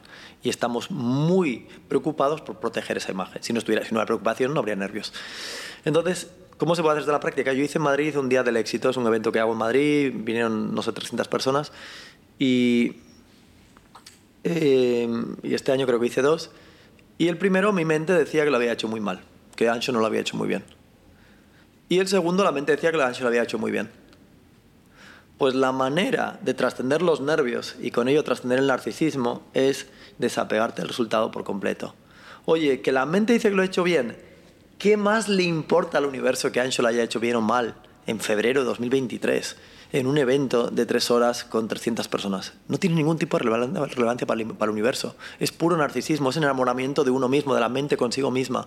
Pero tú puedes soltar eso. Y cuando puedes soltar eso, los nervios se van, porque ya no hay, ya no hay obsesión por hacerlo bien ni mal. Y curiosamente, desde ese lugar es más fácil hacerlo bien. Pero eso mismo aplica al emprendimiento. Oye, vamos a emprender, vamos a hacerlo lo mejor que sepamos, vamos a dar el 100%, pero no desde la lucha. Si es la una de la mañana, estás mandando un email, tienes un problema, estás enfermo, sal de ahí, no mandes ese email no, es que si no mando el email, mañana habrá unas consecuencias, tío. Pues vives con esas consecuencias. Pero no estés mandando un email a una mañana. De hecho, no lo mandes a las 9 de la noche, ya es muy tarde también. Es, es un desapego en el que dices, vale, no sé qué va a pasar. Sí, tenía que haber mandado esto, no me ha dado tiempo, no he podido. En lugar de quemar mi cuerpo para mandar ese email, digo, vale, lo suelto. Y confío en que se va a resolver, de una manera u otra se va a resolver. Hay una confianza en la vida, en el universo. Y si no se resuelve, es porque había una lección para mí que tengo que aprender. A lo mejor tenía que haber planificado antes a lo mejor tenía que vivir esas consecuencias, a lo mejor tenía que aprender a soltar el apego a que todo salga bien. ¿Se entiende? Pero siempre hay una lección para mí. Fíjate qué bonita esta frase, la uso mucho y dice, todo dolor siempre llega para causar un crecimiento. Total. Ya está. Así que ha llegado una enfermedad, maravilloso, tengo algo que aprender. Una pareja te ha dejado, maravilloso, ahí hay una lección para ti. Y en peldaño del libro, no tengo el libro aquí, pero se llama Bienvenido Maestro. Cuando llega una enfermedad, Simplemente di gracias, bienvenido maestro. Cuando alguien te robe, gracias, bienvenido maestro. Es como un renacer, de hecho, para muchas personas en las que yo me incluyo, después de un punto de inflexión viene uno de los mayores eh, momentos de felicidad de su vida. Porque al final encuentras que realmente quieres hacer eh, sin importar lo que piensen los demás. Yo quiero hacer esto. Está, está, pasando una enfermedad, está pasando por un momento muy duro. ¿Por qué voy a seguir viviendo bajo las expectativas de los demás y no alineado con lo que yo realmente quiero hacer? Eh, el enneagrama tiene nueve personalidades, ¿vale? Y todos tenemos una de estas nueve. Cuando descubres estas nueve personalidades, yo hago un curso, yo imparto cursos de esto a veces, y cuando descubrimos las nueve personalidades te da mucha información, porque todos tenemos un miedo principal. Tú acabas de hablar de un miedo que es el miedo al que dirán, que es muy típico del tipo 3, a lo mejor es el tuyo. es, el, es, el, de Ancho también. Eh, el, el uno tiene miedo a, la falta de orden. Es el perfeccionista y es muy difícil vivir con él, ¿vale? Porque es muy rígido y tiene mucha, mucha ira. El 2 es el que necesita no ser excluido. Tiene la herida del abandono, ¿vale? Una herida muy típica también. y, y, cuando tienes una herida, amoldas toda tu vida para que esta herida no sangre, ¿vale? Eh, por ejemplo, en el caso del 2, pues lo que hace es comprar favores, por así decirlo. Regalar muchos favores, ¿para qué? Para que la gente no lo deje fuera. El 3 es el que necesita estar apegado a esa idea del que dirán, está muy, muy pendiente de su, de su herida de imagen, mucho éxito, mucho reconocimiento. El 4 tiene miedo a ser del montón, por tanto necesita ser especial todo el tiempo, es melodramático y exagera mucho las cosas. El 5 es el investigador, tiene miedo de no saber lo suficiente, es el avaro, tiene miedo de quedarse atrás, está todo el día estudiando. No desde un lugar sano, sino desde un lugar insano, salvo que esté curado. El 6 es el, que, el team player, el que necesita que la familia esté unida y si se, si se desmonta, pues, pues se le mueve mucho el péndulo. Pero al mismo tiempo tiene muchas dudas, eh, vive en la duda, a veces es apocalíptico, siempre se ponen los peores escenarios posibles. ¿vale? El 7 tiene miedo al aburrimiento y a la falta de libertad, con lo cual está todo el día protegiéndose para que sucedan cosas. Ocupado. Tiene que, bueno, ocupado, pero sobre todo quiere emociones fuertes, quiere fiesta. El octavo es el dictador, es el gran líder y es el que tiene un miedo que es que le coman el territorio y por tanto es él el que conquista, es el conquistador porque tiene miedo a ser conquistado. Y por último, el 9 tiene miedo a los conflictos, es el pacificador o el pacifista y entonces lo que busca es que la gente se lleve bien. Y en este proceso de conseguir que la gente se lleve bien, lo que hace es no tener autoamor. Oye, eh, constantemente accede a hacer cosas que sabe que no son amorosas para él. Entonces, conocer estas nueve heridas nos da mucha información, sobre todo conocer la nuestra. ¿Y por qué es esto importante? Porque mientras no hay autoconocimiento, que por cierto debería ser otra de las clases del colegio, mientras no hay autoconocimiento, no hay posibilidades de poder sanar esas heridas. Cuando yo me metí en el éxito interior fue muy loco, porque al principio mi nivel de conciencia era bajito, se puede medir el nivel de conciencia, en esta escala que va de 0 puntos a 1000 puntos, el mío estaba en nivel 250, que, o sea, no es que sea terrible, pero no era muy alto. Un 20%, ¿no? A lo que podrías alcanzar. Bueno, no, no, no, no, funciona de esa manera porque a mil, a mil no llega nadie. Ah, vale. Entonces eh, sería como la escala es muy difícil pasar del 600. 600 son los primeros niveles de iluminación. ¿vale? Gandhi estaba en 700, pero no casi nadie llega ahí. Te iba a preguntar, un monje de un templo Shaolin no está en el 1000, ¿no? No, no, ni muerto. En el 1000 han llegado cinco personas que se sepan. ¿vale? Jesús, Buda y, cosas así. Eh, pero en 600 empiezan los primeros niveles de iluminación, ¿vale? Con lo cual eh, ¿Tú conoces a alguien que supere los 600? Sí, a varios. Y cada vez más. Conozco a mucha gente. ¿Por el entorno en el que...? Sí, por el entorno en el que me muevo, cada vez hay más gente que supera los 600. Y hace 10, 10, o 20 años era casi imposible. Hoy tengo un montón de gente que está por encima de 600 y, y, son de mi entorno y es maravilloso pasar tiempo con ellos. Es, es como es gente que... Mm, nada es un problema. Una paz. sí, mucha paz, nada es un problema. No hay... Mm, no es posible discutir con ellos. Eh, oye, nada, fuimos a un concierto y había 20.000 personas y dice que no, que eran, que eran 7.000. Y dice, ah, bueno, pues eran 7.000. Sí, sí, que aceptan no es importante, todo. No es importante. Una persona que está abajo, pero ¿cómo que ves 7.000? Pero si eran 20.000, pero si estábamos allí, pero está tonto, pero si, pero si salió la prensa, ¿se entiende? Entonces te metes ahí una... ¿Qué más da? O sea, sal de ahí, qué, qué poca importancia tiene. Exacto. pero en un nivel de conciencia bajo no puedes no entrar al trapo. Y en el, en el nivel de conciencia alto no puedes entrar. ¿Se entiende? Esto es, es, es como que tengas gafas negras, vas a ver un mundo negro. Y da igual lo que te cuenten, para ti el mundo es negro. Total. Y si te rodeas de gente que lleva gafas negras, al final... Se te va a contagiar. Tristemente terminar llevando gafas negras. Y eso es muy triste, ¿eh? No, triste no. Triste es un juicio, es bolsa negra. No, no, no lo juzgamos. No, simplemente sientes compasión por el que tenga unas gafas negras. Y desde ahí tú brillas, ni siquiera lo intentas cambiar, porque eso es una bolsa negra también. Simplemente brillas y si él se quiere sumar a salud, maravilloso, pero no hay ni siquiera deseo de, sumar, de, de, cambiar a nadie. La religión intenta cambiar a las personas, la espiritualidad no intenta cambiar a nadie. Sí, me, refería más bien a la persona que está al lado de esta persona, bueno, que probablemente está pasando un mal momento. Sí, pero triste es un juicio. Si tú lo ves con tristeza es que tus gafas son negras. un ser eliminado no lo vería como tristeza. Un ser iluminado no vería la guerra de Ucrania como algo terrible, lo vería como algo que el mundo tiene que vivir. Pero no hay juicio hacia eso. Esto no lo va a entender la mente y no lo va a entender mucha gente, pero, pero no, no busco que me entiendan. Eh, y además no estoy iluminado. Entonces, es simplemente un camino en el que vas aprendiendo a, elegir la bolsa blanca un número de veces mayor que la negra. Empiezas a autonalizarte constantemente, ¿no? tengo este pensamiento, ¿por qué lo tengo? Exactamente. Y lo sueltas. Oye, que hay un pensamiento de escasez en mí. Oye, cuéntale esto para ver si vendemos más. Ese pensamiento, ¿desde dónde lo haces? ¿Desde la bolsa negra o desde la bolsa blanca? La bolsa blanca dice, oye, no te preocupes, a lo mejor no necesitas mi producto, ni te preocupes, no lo compres hoy. No es para ti. Eso es bolsa blanca, es amoroso, es maravilloso. Porque no intentas engañar a nadie. No, no intentas engañar a nadie, ¿para qué? Si te das cuenta es que no necesitas vender más, o sea, venderás lo que tengas que vender. El, universo va a estar perfecto tanto si vendes como si no. Y tu vida también, tu vida también. Es una, es una, eh, todo miedo es una ilusión oye, voy a ser, si, si esto pasa, no puedo ser feliz. Si mi novia me deja, no puedo ser feliz. Si me parto un pie, no puedo ser feliz. Apego, dependencia emocional. Y son, son frases falsas que la mente nos genera y se pueden aprender a soltar. Entonces, cuando llega esa, esa frase que nos llega a todos, la frase le llega a todos. Es como un canal de radio que se te cuela en el coche. Tú no puedes evitar que te cuele, pero sí puedes evitar que siga sonando. Entonces, no eres responsable de qué canal se cuela en tu coche, pero sí eres responsable de no apagar la radio. Esto es igual. No eres responsable de que te llegue un pensamiento terrible, pero sí eres responsable de no soltarlo. Tengo varias preguntas. Has mencionado antes la palabra narcisismo. Narcisismo. ¿Crees que es posible ser un empresario de gran éxito sin ser narcisista? narcisista. Narcisista. Al revés, narcisista. Narcisista. Ni ser egoísta. Eh, por supuesto. De hecho, la gente que entra en el camino interior descubre que los principios de la bolsa blanca son más duraderos. Entonces, si tú vendes desde la coacción, eso funciona, pero tiene los días contados. No, me refería tanto a la venta, sino a tú como persona. Sí, pero es lo mismo, todos son bolsas negras. O sea, si tú vas con ego, eso funciona, pero tiene los días contados. Si tú, tú subes a un escenario, y yo lo he hecho, a contar lo guay que eres, eso funciona, pero tiene los días contados. Pero si lo haces, entonces, eh, cuando, por ejemplo, una, algo que yo me estoy trabajando a día de hoy es em, no sé, en este mes pues he dado, no sé, cuatro o cinco conferencias, por ejemplo.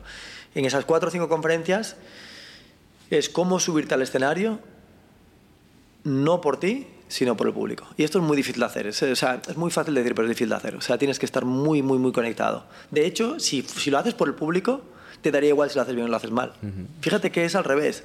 Cuando estás obsesionado contigo mismo, si lo haces mal, te sientes mal. Cuando estás obsesionado con el público y, realmente ofrecer y estar al servicio, ¿qué más da? La gente sabe que lo hiciste lo mejor que podías. La cagaste, pues no pasa nada. Subes a intentar regalar un regalo, ¿no? Ayudar. Sí. sí, pero requiere, mucho, requiere mucha energía, o sea, requiere mucha, mucha atención. Es, casi nadie escribe un libro por el lector. Casi nadie da una conferencia por el oyente. Todos, en general, lo hacemos por nosotros mismos.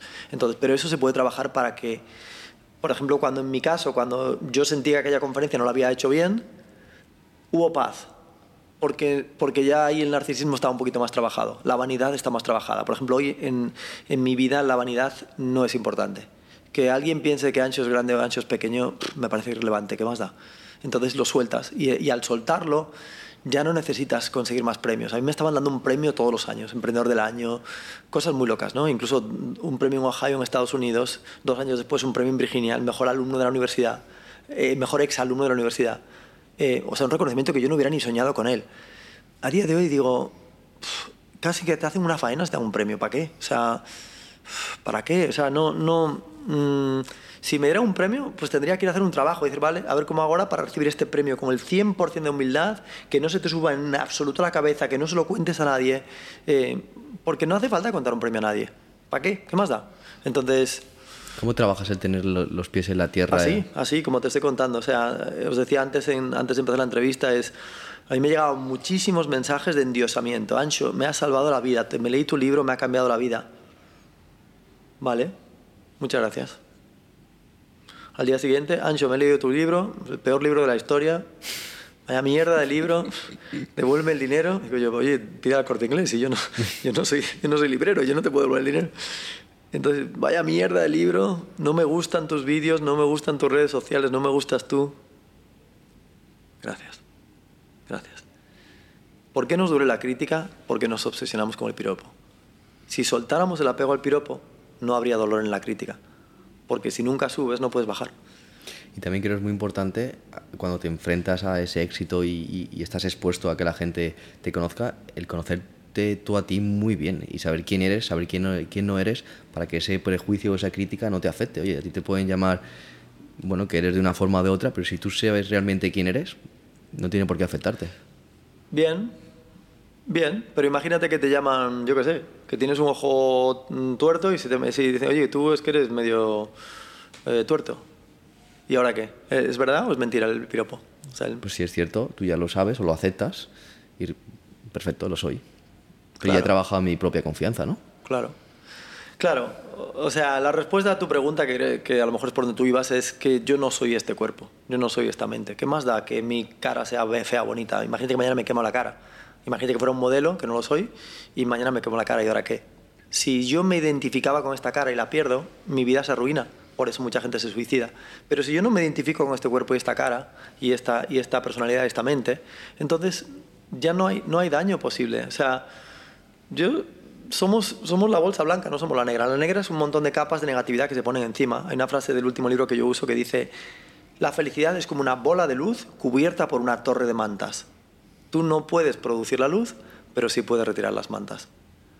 Entonces, ¿qué significa esto? Que las capas de negatividad son lo que impiden que brille la luz, pero la luz, está siempre en todos. Hasta Putin tiene luz, lo que pasa es que no, está en muchas capas de negatividad, pero tiene luz, es un ser de luz como todos, pero está muy cubierto por muchas capas. Entonces, eh, ¿cómo puede ser que puedas amar a todos los seres humanos? La respuesta es porque ves la, ves la luz, si viera la sombra no los amarías. Entonces es porque dices, no, es porque yo veo en ti lo que ni tú estás viendo en ti mismo.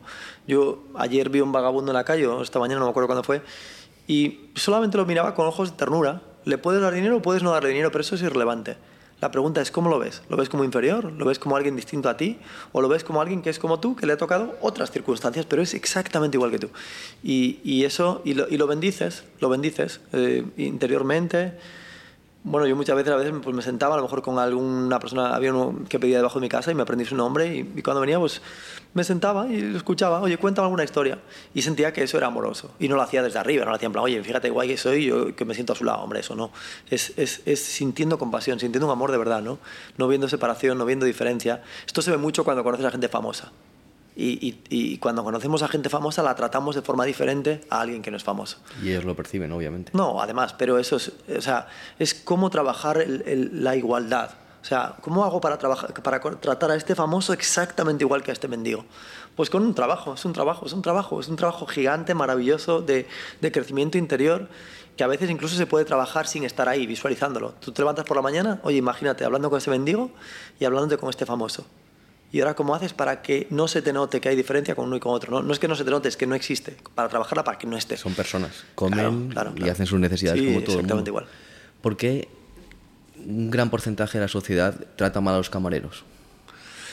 Es eh, como tratas a un camarero, que por cierto es un truco muy bueno si tienes novia o novio, es nada, mira cómo trata al camarero y sabes que el siguiente eres tú. Entonces, así que nada, simplemente es un espejo, es un reflejo, ¿no? Si cuando yo escucho a una persona hablar tres minutos, ya sé cuál es su herida principal. Oye, el presidente del gobierno es un chulo. Vale, pues este tiene un problema con la vanidad. Eh, eh, no sé, no sé. Eh, tenía un jefe que era muy soberbio. Vale, pues ya sé que tienes un problema con la soberbia. Eh, tenía un jefe que no sabía enfrentarse a los problemas. Vale, pues ya sé que tú tienes un problema con la valentía. Uh -huh. es, es, un espejo. Es todo un espejo. Entonces, lo que estás. Eh, ¿Por qué? Porque el que no tiene un problema con la valentía no se entera de, de, ese, de, esa situación. Te voy a dar una historia que me gusta mucho y esto la gente lo va a recordar. Esto es una fábula en la que hay una mujer va a cenar con su marido en la Gran Vía. Uh -huh. Ella tiene un problema con el orgullo. ¿Vale? Te, a, atención porque te voy a hacer un test, ¿vale? Ella tiene un, ¿Con qué tiene un problema ella? Con el orgullo. Y él tiene un problema con la tacañería, ¿vale? Con la generosidad. Tacañería. Vale, él es tacaño, ¿vale? Él es tacaño y ella orgullosa, ¿vale? Entonces se van a cenar a la Gran Vía, acaban de cenar y ella deja una propina de 50 euros. ¿Cómo está el péndulo de ella?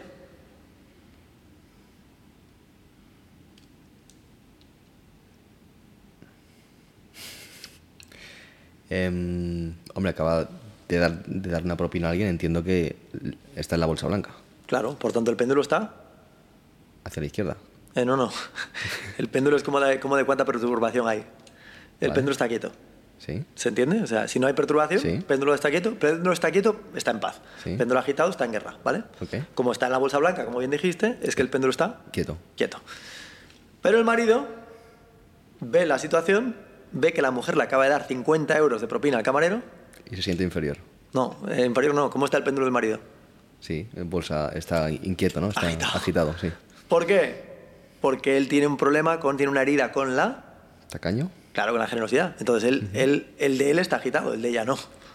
¿Vale? Salen a la calle y de repente eh, la mujer es muy alta y le saca una cabeza al hombre. Y entonces pasa una pareja joven y dice, joder, qué mala pareja hacen esos dos, ¿no? ¿Cómo está el péndulo del marido?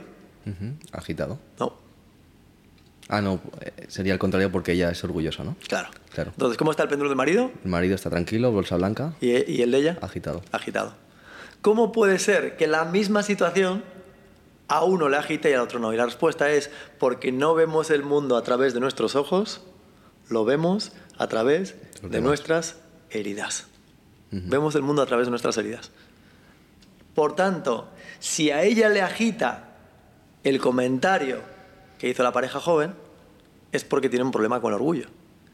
Y si a él le agita la propina de 50 euros, es porque tiene un problema con la generosidad. Porque si no lo tuviera, nunca le afectaría. De hecho, el de ella estaba tranquila y el de él estaba tranquilo en la situación de fuera.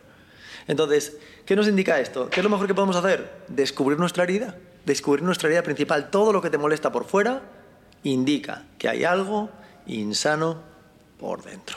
Algún ejercicio muy interesante para poder crecer como persona y ser una persona más sana puede ser, oye, todo lo que me va molestando en mi día a día lo voy apuntando y luego analizo por qué me molesta esto y trabajo en ello, ¿no? Sí, eso es ya maravilloso y además te vas a, te, te vas a llevar una sorpresa, que es que nueve de cada diez es la misma herida. Desde diferentes claro. prismas o ángulos, ¿verdad? Claro. Si, si, si realmente fueras un tipo 3, eh, dirías, oye, eh, que es el mío, eh, dirías, oye, ¿por qué este tío me tocó el claxon en la, en la autopista? Oye, ¿viste aquel que le dije los buenos días no me contestó? Oye, mi pareja es un lío, porque yo le digo, oye, quiero un abrazo y ella me dice, bueno, sí, en cuanto acabe. ¿Ves que todas las heridas es la del rechazo? La de, te están tocando la herida del orgullo, de la soberbia. Es, oye, a mí no se me rechaza, ¿eh? Si yo te pido un abrazo, me lo das ahora, ¿eh? Oye, a mí no se me toca el claxon en la, en la autopista, ¿eh? Es la misma herida. Pero la del abandono no. No te invita a tu primo para ir al cumpleaños y dices, ¿qué más me da? Porque no tienes esa herida. Mientras que tu prima está completamente revolucionaria porque no la invitaron a un cumpleaños, pero que le tocaran el claxon en la autopista da igual. ¿Se entiende? Sí. Entonces, es súper importante reconocer nuestras heridas. Y al reconocerlas, mucha humildad. Decir, vale, no me han invalidado, es mi herida que llora. No me han invalidado, es mi herida que llora. Y también al- a la hora de relacionarnos, ya bien sea a nivel profesional o personal, con tu pareja o con tus compañeros de trabajo, hay que entender también que no todo el mundo es igual, que a ti te puede molestar una cosa y a la otra persona le puede molestar otra y no por eso eres ni mejor ni peor, cada uno tiene sus retos, miedos, inquietudes. Claro, entonces, eh, bueno, lo, eh, el- lo de- en mi último libro yo hablo de los ocho cinturones, los ocho belts del éxito interior. Y la gente dice, oye, que has cogido el nombre de tu empresa. Y digo, sí, porque es lo mismo. Mire, los ocho cinturones para aprender idiomas y los ocho cinturones para, para aprender, eh, para crecer en el éxito interior. Y esos ocho cinturones, yo lo he llamado ocho belts del éxito interior, pero es lo mismo que esta escala de conciencia de la que yo hablaba antes. Entonces, ¿qué es lo mejor? Si quieres poder afrontar un cáncer, una ruptura, una bancarrota, lo mejor que puedes hacer es tres palabras y es sube de belt. Sube de belt. ¿Quieres llevarte mejor con tu ex? Sube de belt. ¿Te parece que la gente te trata mal en el mundo? Sube de belt. ¿Te parece que el mundo es injusto? Sube de belt. Si quieres dejar de ver injusticias en el mundo, dejar de ver gente que te trata mal, dejar un de ver un mundo lleno de peligros y empezar a ver un mundo lleno de oportunidades, sube de belt. ¿Y qué significa subir de belt? Bueno, hay un trabajito, como dije, no es fácil, hay que estar muy atentos, hay que respirar mucho. Cada vez que te llega un miedo, se respira. Cada vez que te llega un deseo de revancha a un socio que te ha robado, se respira. Cada vez que llega un pensamiento de ataque, se respira. Si estás en el campo de fútbol, alguien te da una patada, tu parte animal la va a querer devolver, pero se puede respirar también. Y respirar es una forma de tomar conciencia. Cuando digo respirar es toma conciencia. ¿Qué parte de ti está en desequilibrio con esto? Y es la herida de la soberbia, la herida del abandono, la herida de la perfección, de la rigidez, la herida del deseo de ser especial, de ser grande, de ser importante, la herida de ser avaro, de tenerlo todo, de querer tener más, la herida de conseguir ser el, el centro de atención, si esa es tu herida, o incluso la herida de no puedo ver un conflicto, ¿vale? ¿Por qué no? Es la herida de la falta de val- de valentía, de enfrentarse a las situaciones. Puedes tener varios, ¿verdad? Puede ser una mezcla de varios. Hay una principal, pero sí, podemos tener muchas, pero hay una principal. Si haces ese ejercicio que dijiste, verás que todas apuntan al mismo sitio. Ok. El que tiene problema de soberbia va a ver solamente heridas de soberbia. Yo tengo una persona muy cercana a mí que siempre está incentivando a que me enfrente a todo aquello que me molesta. Por ejemplo, hace poco estábamos en, en el Parque del Retiro y, y había muchísima gente, supongo que ha sido alguna vez, y pues, siempre está lleno Sí. de turistas, y se puso a gritar de repente y me dijo, ahora grita tú. Mm. Y no estaba preparado para gritar. Me importaba demasiado lo que pensaban de mí, ¿no? Eh, este verano estábamos eh, haciendo turismo por, por Budapest y, y un amigo me propuso empezar a andar descalzo por la calle. Y al principio me estaba enfrentando un- a un miedo, ¿no? Que era, hostia, esto no, no es normal, estoy sobresaliendo, estoy siendo diferente eh, y me incomodó. Cuando había cruzado cuatro cuadras ya se- me sentía cómodo porque me había enfrentado en- en- a ello, ¿no? Y entonces a mí el hecho de enfrentarme a todos estos miedos que voy detectando que tengo, sin duda me han hecho elevarme muchísimo como, como persona y lo he visto también en muchísima otra gente, ¿no? Entonces, ¿cómo de importante es, en tu opinión, no solamente el hecho de vivir eh, fuera de tu zona de confort, sino enfrentarte a todo aquel miedo que detectes para poder elevarte como persona y como, como consecuencia elevar a todo el mundo que te rodea, ¿no? Sí, está muy bien. Lo que pasa es que ahora ya en mi caso es más sofisticado. O sea, ya no es solamente, venga, salta, salta 20 metros a la piscina o al mar. Eh, No, no tienen por qué ser físicos los retos, ¿eh? No te preocupes. eh, Yo eh, me refiero a que cuando yo contaba esto en mi primer libro, decía, no tienes que saltar eh, sin miedo, puedes saltar con miedo, ¿no? Pero salta. Eso, ese era el mensaje desde el libro 1. Ese mensaje, como dije, zapatito, pequeño, está maravilloso para que lo necesite, ¿vale? Hoy ya está más sofisticado, es más, más trascendido. ¿Qué significa esto? Vale, puedes saltar con miedo, efectivamente, pero eso se llama fuerza. Y la fuerza es típica de los niveles de conciencia más bajitos. ¿vale? Pero se puede pasar a los elevados y en los elevados no hay fuerza, hay poder. La fuerza representa a un guerrero y el poder representa a un mago. Los dos consiguen lo mismo, pero uno con un desgaste muy grande. Entonces, si tú quieres saltar a pesar de miedo, que es lo que yo decía en mis primeros libros, y está bien ese mensaje para cierto punto, va a haber un desgaste, porque lo estás haciendo desde la fuerza, desde la venga, no quiero, pero venga, hay que estudiar, porque no, lo tengo que hacer los ejercicios, venga, hay que montar, hay que hacer un pedido esta noche, hay que hacer unas cajas, porque es sacrificio, sudor y lágrimas. Eso es una forma de emprender. Pero hay otra. La otra es mucho más cósmica, es más elevada, tiene que ver con el fluir del universo y no requiere esfuerzo. Pero esto la mente no lo entiende. Y desde ahí es, simplemente permites que las cosas lleguen. No fuerzas nada. El forzar es bolsa negra, es, es fuerza, y el permitir es bolsa blanca, es poder. Y es, oye, mira, aquí tenemos este producto y hemos pensado que os podemos ayudar. Hagamos una reunión y si os podemos ayudar, vamos a ser los primeros y vamos a hacerlo lo mejor que sepamos. Él te dice que sí, maravilloso, soy feliz. Él te dice que no, o ella. Atención, maravilloso, soy feliz. ¿Por qué? Porque mi felicidad no puede depender de que me compren o no, de que la empresa esté abierta o no, de que pueda tener mucho éxito o no. mi felicidad no puede depender de eso. Y desde ahí, además, es más fácil que te acaben comprando. Porque ya no hay un deseo en ti, no hay una, no hay una necesidad. Hay un desapego del resultado, hay un deseo de servir de verdad. Oye, es que realmente creemos que este producto te puede ayudar de verdad. Y estamos felices de hacerlo lo necesario para que tú lo puedas disfrutar es otro tipo de energía. Yo creo que hay, muchísimos emprendedores, a lo mejor más centrados en, en el nivel de conciencia bajo, que crean productos o servicios no para hacer felices a otros, sino para poder enriquecerse ellos, ¿no? Sí, claro, obvio. Eh, todos tenemos un instinto animal que está muy desarrollado. La clave está en irlo trascendiendo. Tenemos una parte animal y una parte espiritual.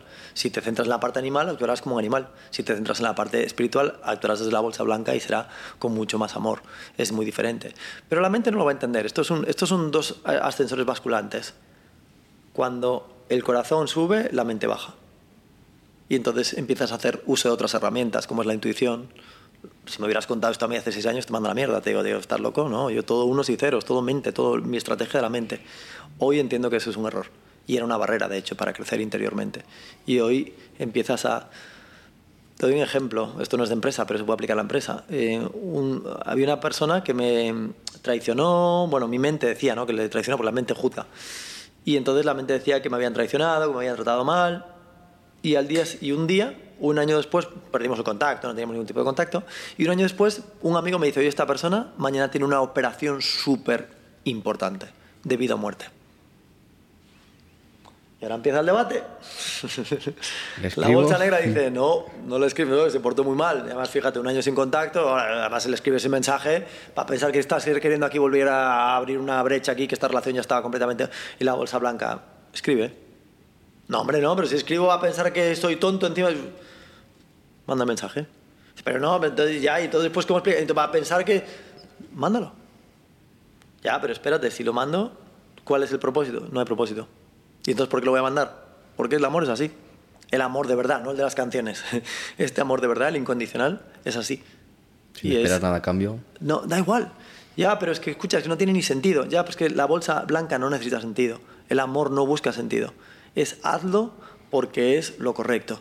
Ya está, ¿qué más da el resultado? Olvida, olvida del resultado. Hazlo porque es lo correcto. Si no puedes venderle a esta persona, no le vendas. Si esta persona está comprando tu producto del miedo, dile, ¿sabes qué? Creo que ese producto no es para ti ahora mismo. Y pierde ese cliente porque estarás ganando algo mucho mayor.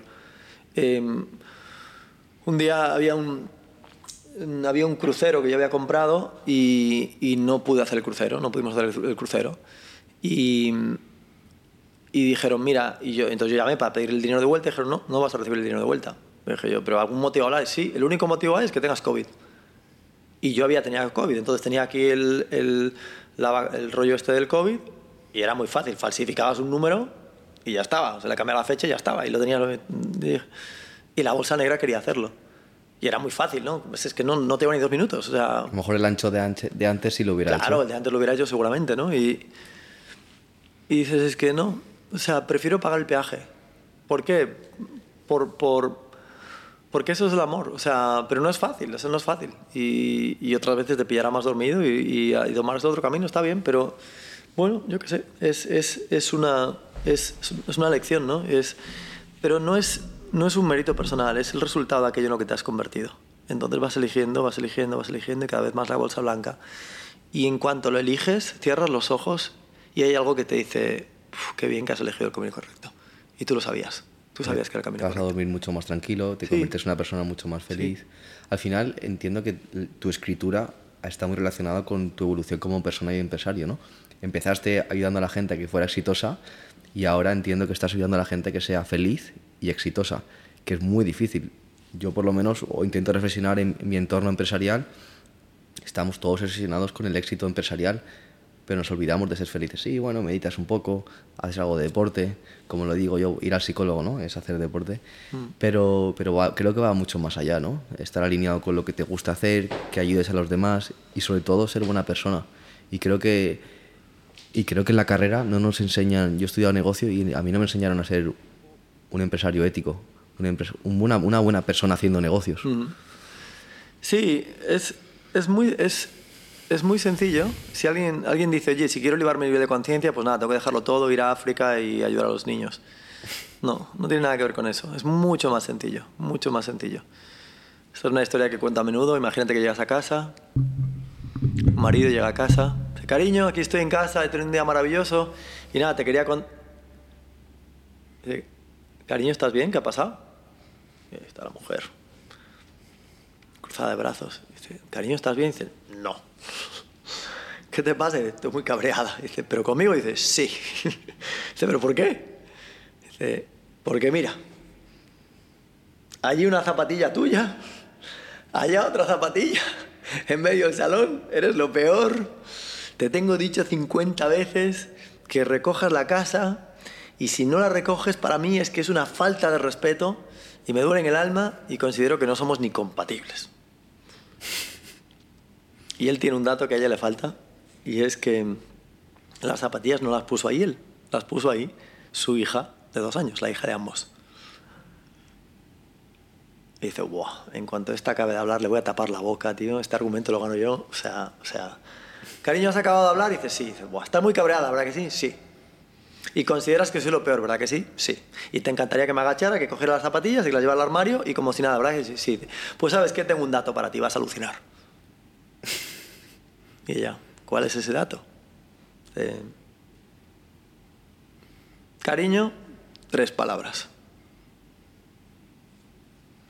Será un placer.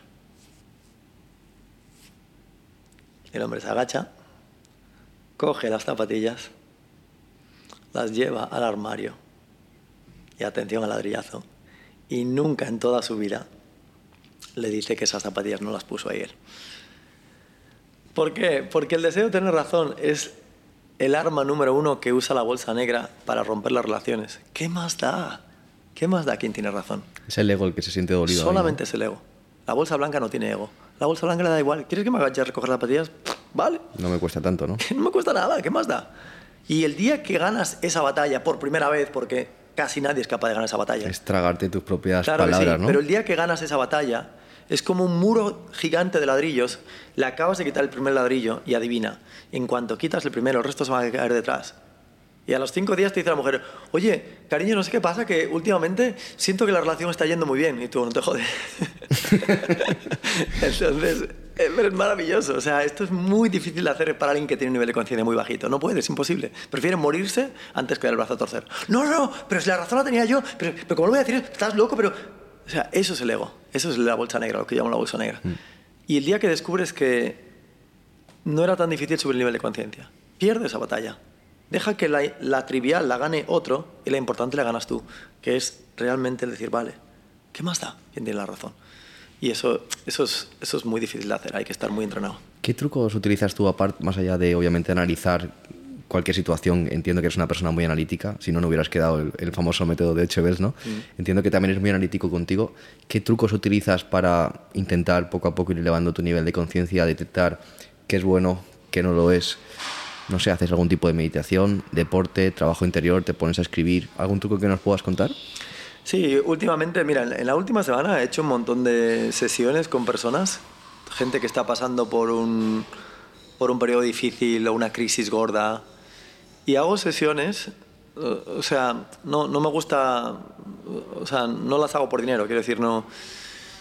Y simplemente les ayudo a, y hago un ejercicio que tiene cinco pasos, en el que en estos pasos lo que haces es, el resumen del ejercicio es ponte en el peor escenario posible, Oye, no puedes vivir sin tu pareja. Imagínate que tu pareja se va y que no hablas con ella en un mes.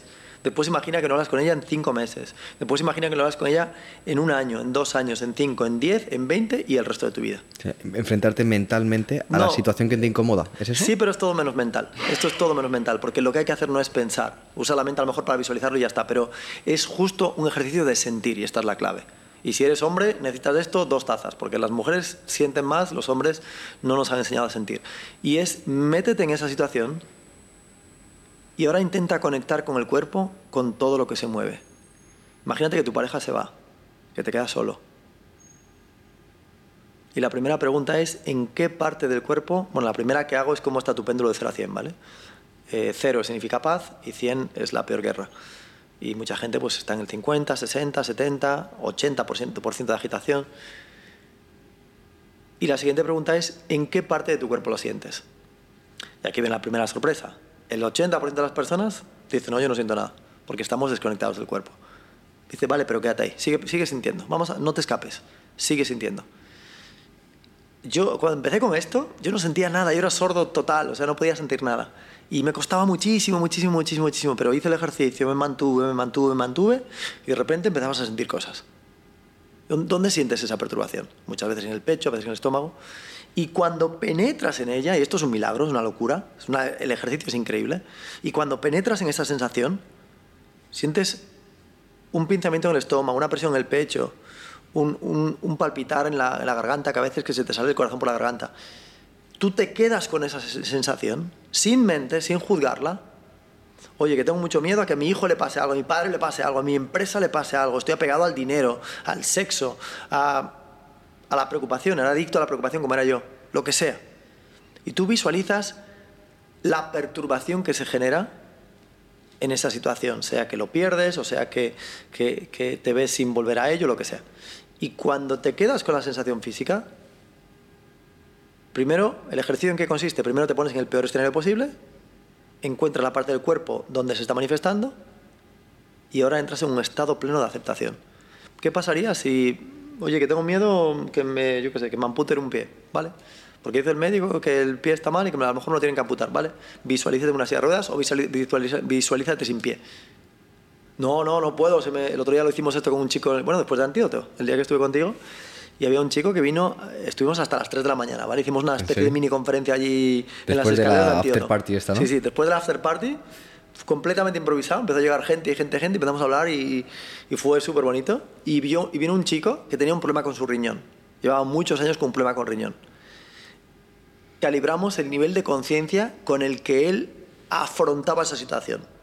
Y era un nivel de conciencia muy bajito, ¿vale? Porque tenía mucho miedo de, la escala de 0 a 1000 estaba en nivel 1.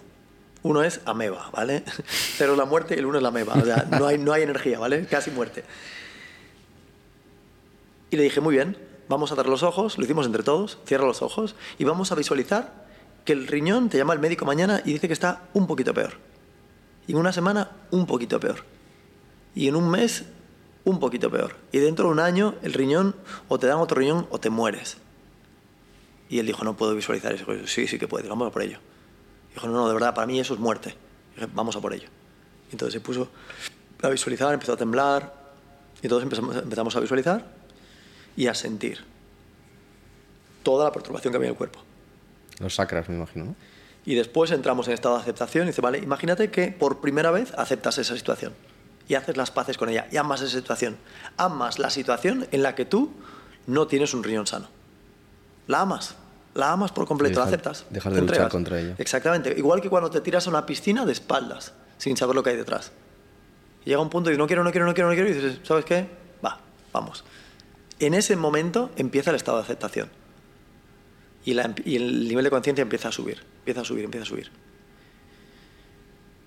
Y al final del ejercicio, bueno, una cancelación de creencias, cancelo cualquier creencia que me impida estar en paz con esta situación Y al final del ejercicio, Per- perdona, esto no lo he entendido. cancelo cualquier creencia que me impida ser paz con esta situación.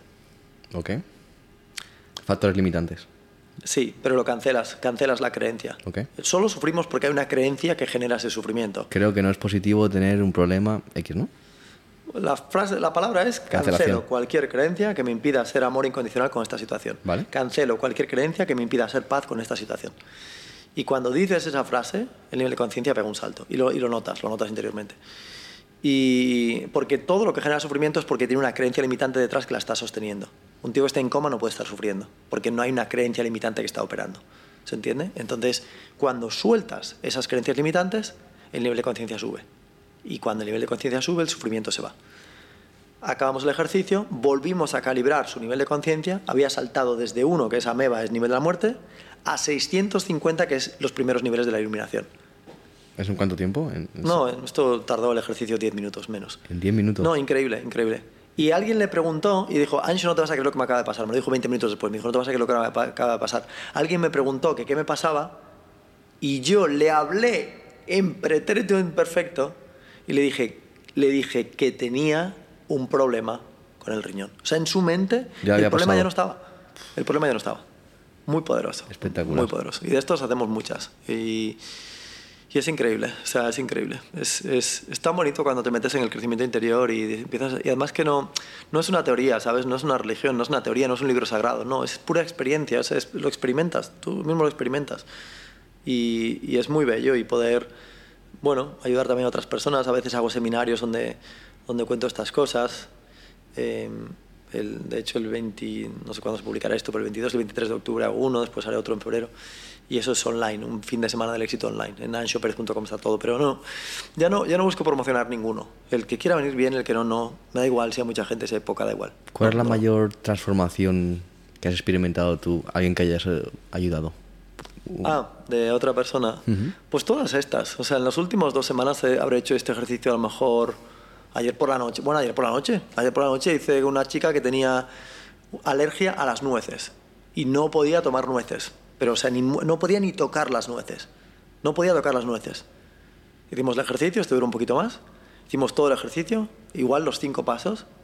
Al final del ejercicio, le dije, ¿cómo te encuentras? Eh, estaba en nivel 5. no es ameba, pero casi, ¿vale? O sea, muy bajita de energía. Hicimos el ejercicio, pegó otro salto también por encima de 600, de 5 a por encima de 600. Y dije, ¿cómo, sientes, ¿cómo te sientes ahora con las nueces? Dijo, siento paz. Y dije yo, muy bien, ¿podrías coger una? Y ella, sí. ¿La podrías tener en la mano? Y dice, sí. Le pusimos la nuez en la mano, la tenía en la mano, empezó a salivar, todavía se despertaba alguna cosita, la seguimos respirando, seguimos enfrentando la situación. Y cuando acabó el ejercicio, dije yo, ¿sigues sintiendo paz? Y dijo, totalmente. Dije yo, muy bien, ¿quieres hacer algo con la nuez? Dijo, comérmela. Cogió la nuez, la puso en la boca con mucha conciencia, mucha conciencia. Y no había probado una nuez en su vida, probablemente. No, bueno, sí, cuando la había probado, acabó en un hospital.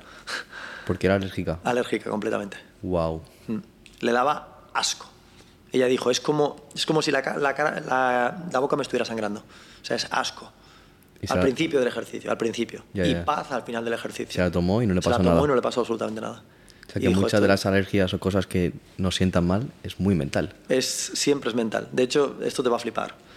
Se hizo un experimento donde, eh, donde había una persona que era, eh, tenía un trastorno de múltiple personalidad. ¿ok? Y él llegó a la clínica como eh, alérgico al polen. ¿Vale? Y si le daba una rosa, empezaba a, a estornudar. Por cierto, aquí hay una, hay una historia paralela dentro de esta. Es que a veces le daba una rosa que era de plástico. Y también estornudaba, ¿vale? O sea que Atención, era Para que veas que era mental.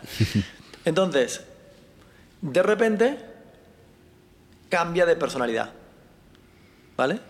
En una personalidad era fontanero y en otra era maestro, pone.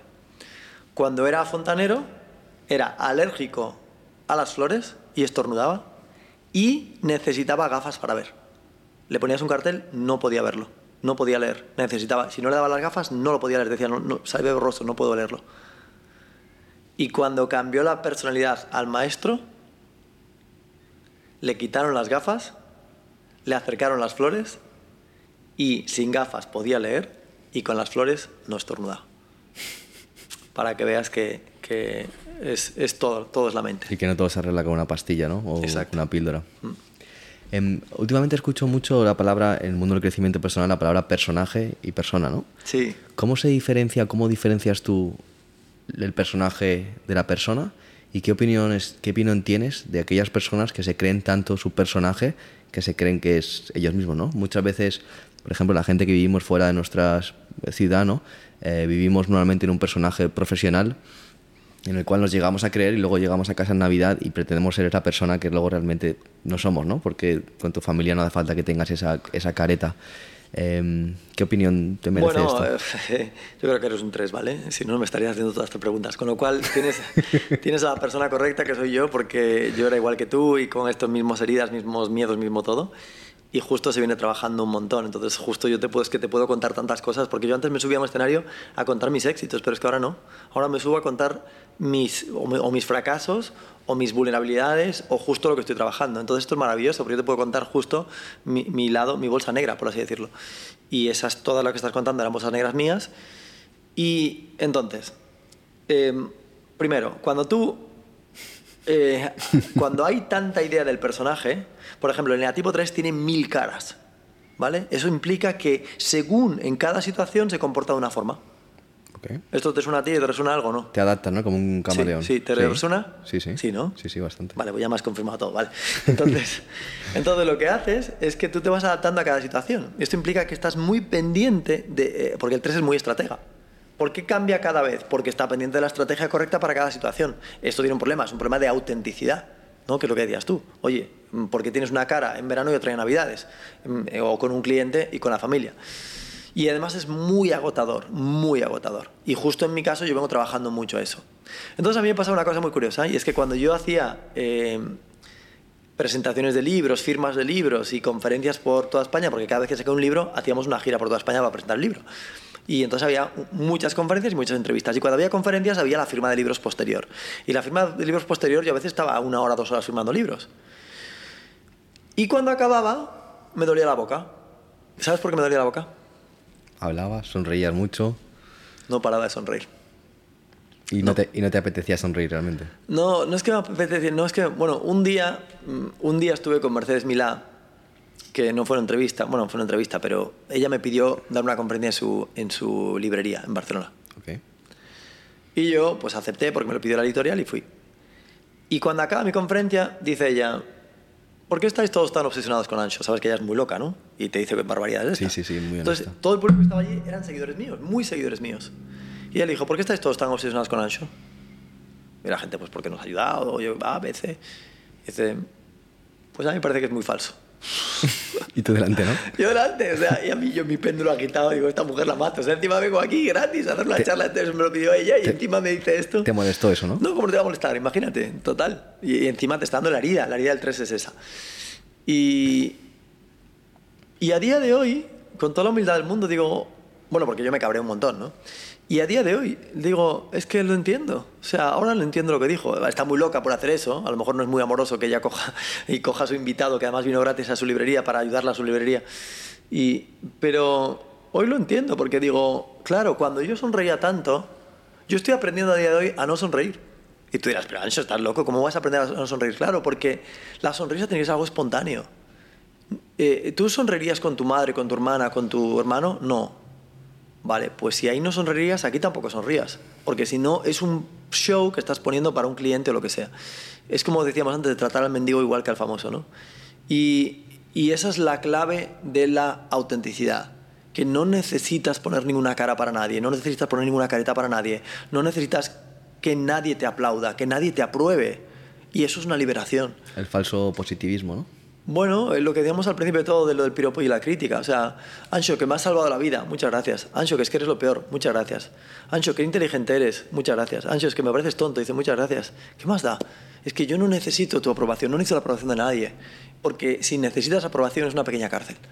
Pero claro, eso requiere, de nuevo, requiere madurez espiritual, requiere eh, ejercicio, requiere, cuando te den un piropo, quedarte ahí impertérrito. Impertérrito y trabajarlo. De hecho, se trabaja más con el piropo que con la crítica. Oye, que me ha encantado tu libro de lo que sea. Tú eres el autor de no sé qué y tú, tranquilo, tranquilo, tranquilo. Y entonces al día siguiente, cuando te llega ninguna crítica, te quedarás igual de tranquilo. Y eso es maravilloso porque te estás liberando de una cárcel. El no necesitar la aprobación, no necesitar el aplauso, no necesitar ser importante, no necesitar ser reconocido. E incluso cuando, por eso decía lo del premio, ¿no? Si te dan un premio, es una faena porque ahora tienes que hacer el trabajito de estar completamente desapegado de ese premio y de recogerlo con el péndulo quieto. Y eso es muy difícil. La mayor parte de la gente no recoge un premio con el péndulo quieto, lo, lo recoge con un poquito de narcisismo, ¿no? Y es, claro, fíjate, es que esta gente me reconoce, claro, porque en el fondo soy un poco importante. Claro, por supuesto que te vas a creer eso, pero ese es el error. Entonces, si no te da el premio, al menos te ahorran ese trabajo. ¿Se entiende? El, el, problema no es el premio o no premio, el problema es el narcisismo interior. ¿Cuánto tiempo estuviste viviendo en ese personaje de empresario, escritor exitoso? Eh, mm, hombre, toda la vida, ¿no? Toda la vida. Eh, toda la vida. Y lo que pasa, y a día de hoy algo, algo queda, pero es muy poquito. O sea. Eh, con el test en la kinesiología puedes preguntar. Yo pregunté el otro día mi nivel de vanidad, por ejemplo, de cuánto estaba trascendida y salió, salió que prácticamente estaba trascendida, muy poquito, a lo mejor un 2%. ¿Qué significa esto que haces? Porque el otro día en la conferencia a la que fui en el escenario, yo te estaba viendo traduciendo a Cloud, se llamaba, ¿no? Mm, Cloud. Y, y, estabas todo el rato haciendo este gesto y ahora te he vuelto a ver hacerlo. ¿Qué significa? Eh, bueno, lo puedo contar aquí. Es, mm, se llama kinesiología o test muscular y lo que explica es que eh, que el cuerpo humano se equilibra ante un estímulo, un estímulo que va a favor de la vida, por ejemplo una frase que es verdadera, y se debilita o se desequilibra ante un estímulo que va en contra de la vida, por ejemplo una frase que es falsa. Entonces si yo digo me llamo Ancho, esto requiere un poco de entrenamiento, ¿vale? A mí me llevo dos años, con lo cual si lo haces tú a lo mejor no te funciona, pero sí, pero si se entrena funciona con hay miles de personas que hacen esto. Entonces yo digo me llamo Ancho, ¿cómo están las uñas? ¿Juntas o separadas? Uh -huh. Vale, si digo me llamo María Luisa, ¿cómo están ahora? Uh -huh. No, separadas. digo para... ¿Están separadas? Vale, entonces, eh, eh, esto implica que tú puedes preguntar cualquier cosa y ver si eso es correcto o incorrecto. ¿Vale? Por ejemplo... O sea, que si dices algo que no es cierto, tus uñas no van a estar rectas. Exactamente. El, si... el cuerpo, va, la cadena muscular se desequilibra. Hazlo sin mirar. Eh, dime una frase. Um... El nivel de conciencia de España, por ejemplo. Uh -huh. ¿Vale? Eh, un país, tú puedes saber el nivel de conciencia de un país el nivel de conciencia de... Bueno, la escala tiene, vale, 0 puntos a 1000 puntos y tiene dos puntos críticos. 200 separa lo que va en contra de la vida de lo que va a favor. Y el 500 es lo que se llama el nivel del amor. Cuando entras en ese nivel, vas bien, ¿vale? Entonces, el nivel de conciencia de España eh, está por encima de 300 puntos, ¿vale? Esa frase puede ser verdadera o puede ser falsa. Vale, vamos a por ello. ¿Está el nivel de España por encima de los 300 puntos? El nivel de España está por encima de los 300 puntos. ¿Qué salió? Pues bastante alineadas. Vale, pues es un sí. Ahora vamos a preguntar si está por encima de 400 puntos, ¿vale? El nivel de España está por encima de 400 puntos. ¿Qué ha salido? Separadas. Vale. Eh, España no está por encima de 400 puntos, pero sí está por encima de 300 puntos, ¿vale? Según lo que acaba de decir. Sin embargo, Estados Unidos o Noruega o Suiza o Japón sí están por encima de 400 puntos. ¿Puedo hacer una pregunta? Uh -huh. ¿Crees que si fueras el ministro de Educación de España podrías cambiar la educación y que realmente los niños aprendieran en una, en una educación actualizada al siglo, bueno, al año 2023? Mm, sí, o sea, o sea Ah, ah, ah, esta es la pregunta. Sí. Sí. ¿Cuál es la pregunta? La pregunta es si fueras de repente, bueno, pues consigues que convertirte en el ministro. O sea, la pregunta es si Ancho tiene la capacidad de, de cambiar un sistema educativo, por ejemplo. Pues nunca he hecho, he hecho esa pregunta, a ver. Espera que me concentro. Eh, Ancho tiene la capacidad de cambiar o mejorar un sistema educativo, por ejemplo, de un país. ¿Qué ha un, salido? país, un país entero. ¿Qué ha salido? Sí, Sí. alineadas. Sí. Habría que ver hasta qué punto, ¿no? Hasta qué grado. Pero, pero o sea, mejorarlo, hombre, supongo que muchas de estas ideas sí que, sí que funcionarían bien, pero sí que se pueden. se podrían implementar. A claro. ver, hazme una pregunta. ¿A ti? No, necesitas entrenamiento. O sea, y además, y además tienes que cumplir muchos requisitos. El primero es que tienes que estar en equilibrio tú. Si arrancas en desequilibrio, si hay algo que esté debilitando tu cuerpo, el cuerpo está en desequilibrio. Por ejemplo, mi cuerpo ahora mismo, sin preguntar nada, está en equilibrio. Pero es posible que el tuyo no. Y además requiere un poquito de entrenamiento. No, no sería para que lo hagas ahora mismo. Pero si quieres podemos hacerlo después, sin cámaras, lo que sea tú y yo, y yo te puedo ayudar. Vale. No, no, por, por curiosidad, simplemente porque no, no era conocedor de esta técnica. Sí, sí. Bueno, Vale. eh, bueno, cuando viste en Antídoto la escala de la conciencia, bueno, la escala de la conciencia se mide de esta manera. O sea que eh, David Hawkins, que era un psiquiatra estadounidense y un gran maestro, él usaba esa técnica para conseguir saber los niveles de este es conciencia. el, termómetro, ¿no? El termómetro, exactamente. Qué bueno. Por ejemplo, el nivel de conciencia de John Lennon, eh, antes de morir, 590. El de Keanu Reeves, el de Matrix, 520, que es muy alto. El de Shakira, 200, bueno, eh, 270, 240, lo que calibramos ayer. ¿Antes o después del último hit? Bueno, eh, bajo- bajo con la canción. y, y nuestro querido Vladimir Putin, nivel 70. Pregunta de cierre. Yo siempre tengo una, una pregunta de cierre y la voy adaptando de- dependiendo de, de la persona a la que entrevisto. Y creo que, que me gustaría orientarla, ayudar a, a empresarios a que consigan ser felices siendo empresarios, porque hay mucha gente que sufre siendo empresario que, y realmente no saben por qué tienen una empresa, ¿no? Entonces, ¿qué le dirías a todos aquellos empresarios que no consiguen ser felices con su pues con la empresa que han montado o con su día a día, pero están en esa carrera de la rata de tengo que estar aquí porque si no estoy aquí, ¿dónde voy a estar? Y si, y sin la empresa no soy nadie, etcétera. ¿Qué les dirías para que consigan estar alineados y ser felices con su propósito y con la empresa que han montado o que van a montar? Les diría tres cosas. La primera es no te creas todo lo que te han contado, no te creas lo que tu mente te dice, sal de la rutina, llevas toda la vida con, un- con una autopista que no te está llevando a ningún lado. Eh, la segunda es cuida con quien te asocias. Cuando veas a alguien que calibra muy alto, y si no tienes el test para hacerlo, no hace falta, tú lo vas a sentir. Hay gente que calibra muy alto, que tiene niveles de conciencia muy elevados, tú lo sabes. Es gente que vibra increíble, que te acercas a ellos, que tiene una sabiduría especial, que no se enzarzan en tonterías, que están mucho más centrados en lo de dentro que lo de fuera. Y el consejo sería pégate a ellos. Cuando subes tu nivel de conciencia, los viejos amigos se van y de repente los nuevos llegan. Los viejos calibraban donde tú calibrabas antes y los nuevos calibran donde tú calibras ahora. ahora. Y el tercer consejo es haz cursos, lee libros eh, que calibren alto, ¿vale? Eh, hay un montón de cursos, hay vídeos en internet, hay seminarios y simplemente no cometas el error que yo cometí. Yo era muy cerrado, muy cerrado de mente, era muy mental, muy mental. Si mi mente no lo entendía, lo negaba. Eso es una forma de soberbia. No cometas ese error. Dale una oportunidad.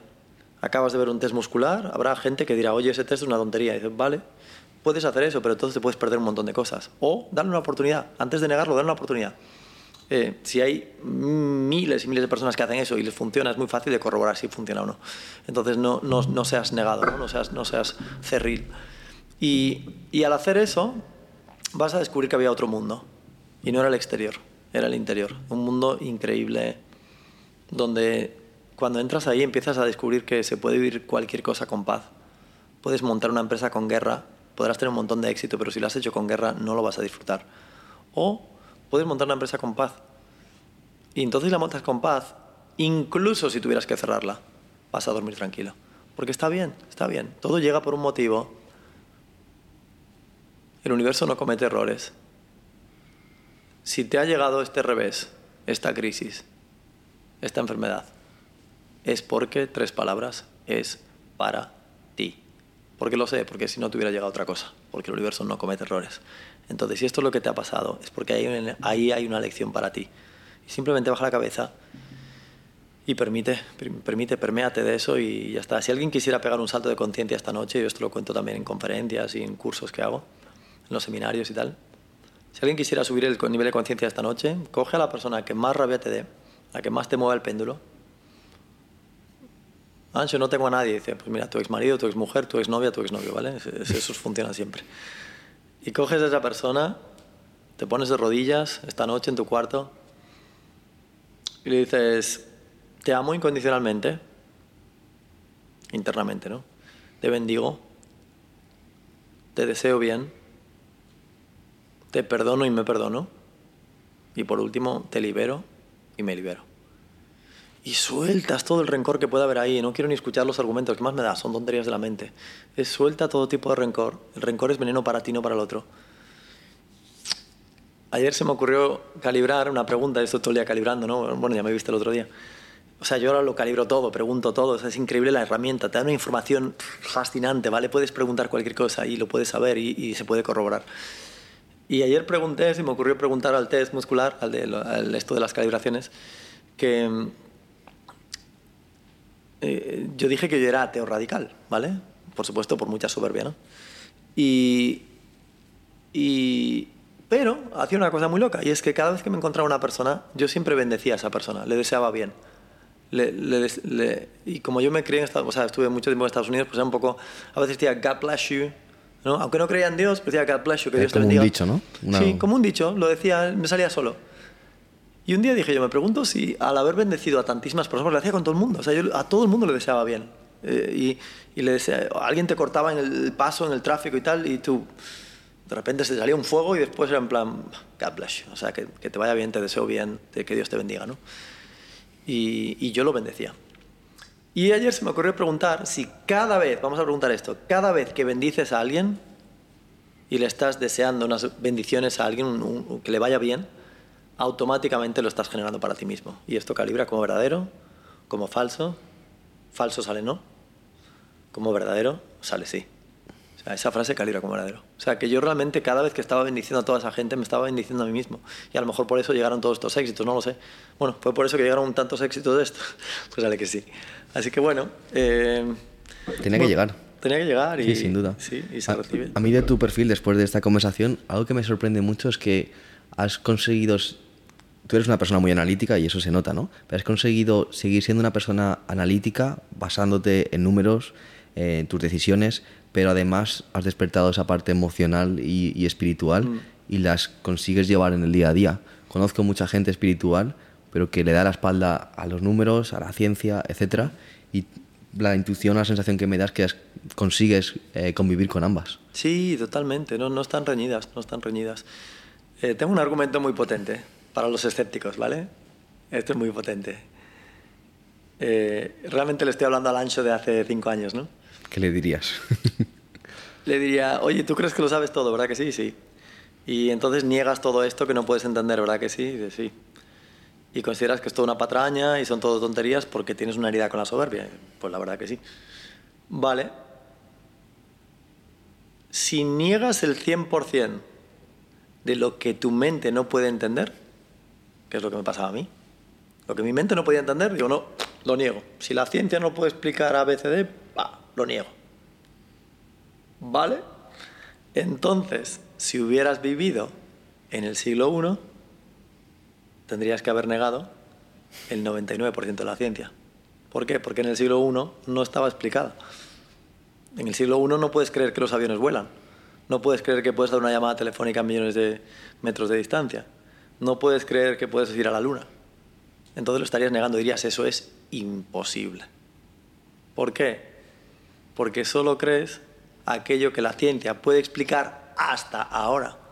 Pero es que la ciencia lo va a explicar en 100 años, en 200, en 300, en 400. Y simplemente porque la explicación no la tienes todavía, lo vas a negar. Claro, eso es un problema.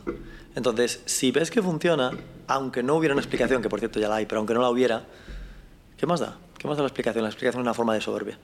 Es simplemente suelta, confía, guíate por, la, por lo que estás recibiendo, lo que estás experimentando, ¿no? Y bueno, y esa fue un poco mi salvación, o sea, lo que la gente dice, ¿qué pasó en 2018 para tener ese despertar, no? ¿Qué crisis hubo? No fue una crisis, fue simplemente humildad radical. Reconocer que yo no sabía nada y ponerte un poco en manos del universo y dejarte empezar a sentir, dejar de pensar, empezar a sentir, empezar a conectarte con, con las otras almas y personas y, y la verdad que es, no hay palabras, es inefable. Y qué curioso que todos mis amigos anteriores se fueron y los siguientes que calibraban más alto llegaron. Y ahora hay una familia muy bonita de, de, gente en, Madrid, en, que es todo amor, que es todo amor. Eh, este viernes hacemos una, una, fiesta en mi casa que es, que es como, bueno, es un cumpleaños, pero es como kirtan, que es como cantar canciones con mantras y cosas así, y meditar, y Y dices, tío, qué locura. Y, y es tan bello, es tan bello poder experimentar todo eso, experimentar la unión. A veces le das un abrazo. El otro día estaba por aquí con un amigo que lo estaba pasando mal. Hicimos esta sesión de los cinco pasos, también pegó un salto. Y al acabar nos dimos un abrazo de cinco minutos, ¿no? Y entonces la gente venía por allí y decía, estos homosexuales, tío, y están aquí en la ciudad, ya nos están como, se están apropiando la ciudad, ¿no? Y tú sonreías, tío, ¿cómo da? Que piense, que, que piense lo que quieran, ¿no? O sea, en fin, eran dos, dos amigos que éramos hermanos prácticamente, pues expresando amor, de un amor súper puro, súper bonito y de incondicional. Estoy aquí para lo que necesites, me puedes llamar a cualquier hora del día, de la noche. Y es, es soltar todo apego. Otra cosa que se está trabajando mucho ahora en Ancho es la, la ganancia. Oye, no busques una ganancia. Alguien te llama para hacer un seminario. ¿Qué más da? Sí, lo que te paguen o lo que no te paguen, lo que, ¿qué más da? No sé, es al servicio. Esto, esto se puede malinterpretar porque hay gente que dice, vale, pues entonces no cobro nada por mis servicios. No, eso también es bolsa negra. Pero, pero en algunos puntos, llegado a cierto nivel de conciencia, a lo mejor cobrar puede ser una bolsa negra. Y, y es simplemente estar al servicio y, y mandar un amor súper puro. Cada vez que alguien me cuenta que está mal, pues paras un poquito, dejas lo que estés haciendo y solamente tres respiraciones para bendecir a esa persona. Y por cierto, no pidas que el cáncer se vaya, mejor pide crecer gracias a él. Tengo una duda que no me puedo ir del podcast. eh, sin- Soltero, soltero. sin saberlo. y es, que tengo una duda, como eres tan analítico, pero por otro lado tan emocional, ahora, no sé, cuando empezaste 8 Bells, te va a hacer gracia esta pregunta. Yo también soy muy analítico. Es que si tuviera que jugarme, no sé, apostar por si lo hiciste o no, tengo muchas dudas. Bueno, aquí va la pregunta. ¿Hiciste un business plan y un market research o improvisaste todo y te fiaste de tu intuición? ¿Y tú qué crees? ¿Qué te fiaste de tu intuición? Sí, la verdad que sí. Mm. Mira, un, un bonito mensaje para los emprendedores es que todos los emprendedores de éxito son un desastre en un montón de áreas. Sí, todos, no hay excepción. Y un emprendedor es una persona caótica. Y en ese caos. Bueno, depende. Los de pies en el cielo sí, los de pies en la tierra no. Hay dos tipos. Pero, y el 100% de las personalidades son o pies en, la- en el cielo, que son los analíticos, reflexivos, o pies en la tierra, que son los ejecutores. pe- pero, perdona, un- una pequeña introducción. Em, las decisiones que no tienen sentido, que son las que hacen muchas veces lle- llevar a las empresas grandes a donde están y tanta creatividad que necesitas para hacer escalar una, compañía, se toman desde la inconsciencia. Sí, pero eso, sí, pero hay que con cuidado con eso porque eh, también tienes que mirar cuántos hicieron lo mismo y no llegaron allí. Tú estás cogiendo el billete de lotería ganador. Entonces dice, mira, los billetes que acaban en, nuevo, en 9 ganan la lotería. Dice, en este caso sí, pero hay millones que, que acabaron en 9 y no ganaron. Entonces hay que tener cuidado con coger los billetes premiados, porque vas a sacar una conclusión que no aplica a todos los billetes no premiados, ¿se entiende? Pero, pero dicho eso, el, en mi caso, eh, yo era muy, muy, muy analítico. Muy, muy, muy analítico. Yo tardé cuatro años en lanzar la empresa, fue una locura. o sea, ¿Cuatro años? Cuatro años. ¿De verdad? O sea, el- Solamente creando el mapeo de el libro. libro- te leíste muchos libros, pero el de Lean Startup no. Bueno, no, no había salido.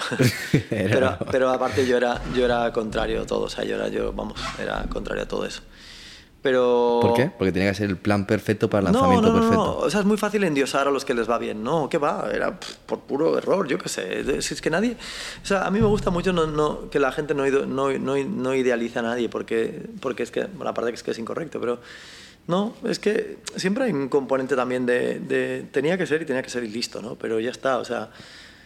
Entonces, em, no, es simplemente entender que en mi caso, pues, eh, por ejemplo, a mí me vino muy bien ser tan analítico, porque yo estaba creando una metodología que no había existido nunca, antes y era muy loca. Tenía que ir palabra por palabra categorizando, era un trabajo de taxonomización que era súper difícil, muy loco, nunca se había hecho.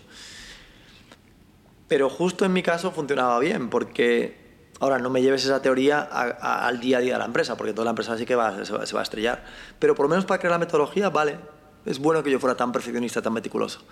No lo hagas con cada área porque es un lío, pero en esa área sí estuvo bien. ¿Y si no hubiera salido? Si hubieras dedicado cuatro, cuatro años de tu vida a crear un método perfecto, pero nunca hubiera visto la luz por X motivos? ¿Dónde está el problema? Al universo no le molesta. El universo continúa. Está bien. O sea, si hay alguien que está escuchando es, si estás convencido, tira para adelante. Y, y como ya te puedo dar una respuesta más de pies en el cielo, más espiritual, es, no te centres. El, el, objetivo de esta vida no es tener éxito exterior, no es, te, no es que la empresa salga adelante. El objetivo de esta vida es que crezcas. Y se puede crecer tanto con éxito como sin éxito. Entonces, olvídate del éxito de la empresa. Tú céntrate en crecer. Hay una frase que uso para firmar los libros porque más es corta y, y así voy rápido y es, no busques triunfar, busca crecer. No busques triunfar, busca crecer.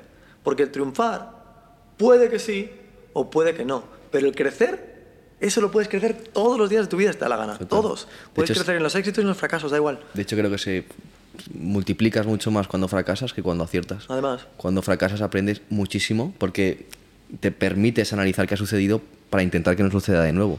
Entonces tienes mucho más aprendizaje que cuando aciertas, que como dices tú, estás un poco endiosado y el ego está por encima muchas veces de, que, de esa conciencia que te permite reflexionar de por qué he tenido éxito o por qué he tenido fracaso. Yo creo que yo personalmente me he preguntado más veces en mi vida por qué he fracasado de que por qué he acertado. Entonces he aprendido más de los fracasos. No sé si tú, te pasa lo mismo a ti. Sí, en mi libro le llamo que los fracasos son el cuenta kilómetros del éxito. Dime cuántos fracasos has tenido y te diré cómo de cerca estás del éxito. Sí, obviamente, eh, sí. Bueno, Ancho, un placer haber aprendido tantísimo de ti. A ver, bueno, espero que podamos, que hayas podido también impactar a muchísimas personas que nos van a escuchar. A mí personalmente me voy con muchísimas preguntas que tengo que hacerme a mí mismo y que he venido sin esas preguntas y me voy con ellas. Así que voy a ir trabajando en todas ellas porque como tú, como tú bien has dicho ¿no? al final del podcast, creo que el objetivo es seguir creciendo y hacer crecer a otros. Eh, y, bueno, me voy con bastantes tareas. Así que mil gracias y esperemos también que, que guste muchísimo el podcast. Pues nada, ha sido un placer estar aquí. Gracias por la simpatía, gracias por la invitación. Y nada, ha sido un placer compartir desde la humildad. Gracias. Gracias, Ancho. Un placer.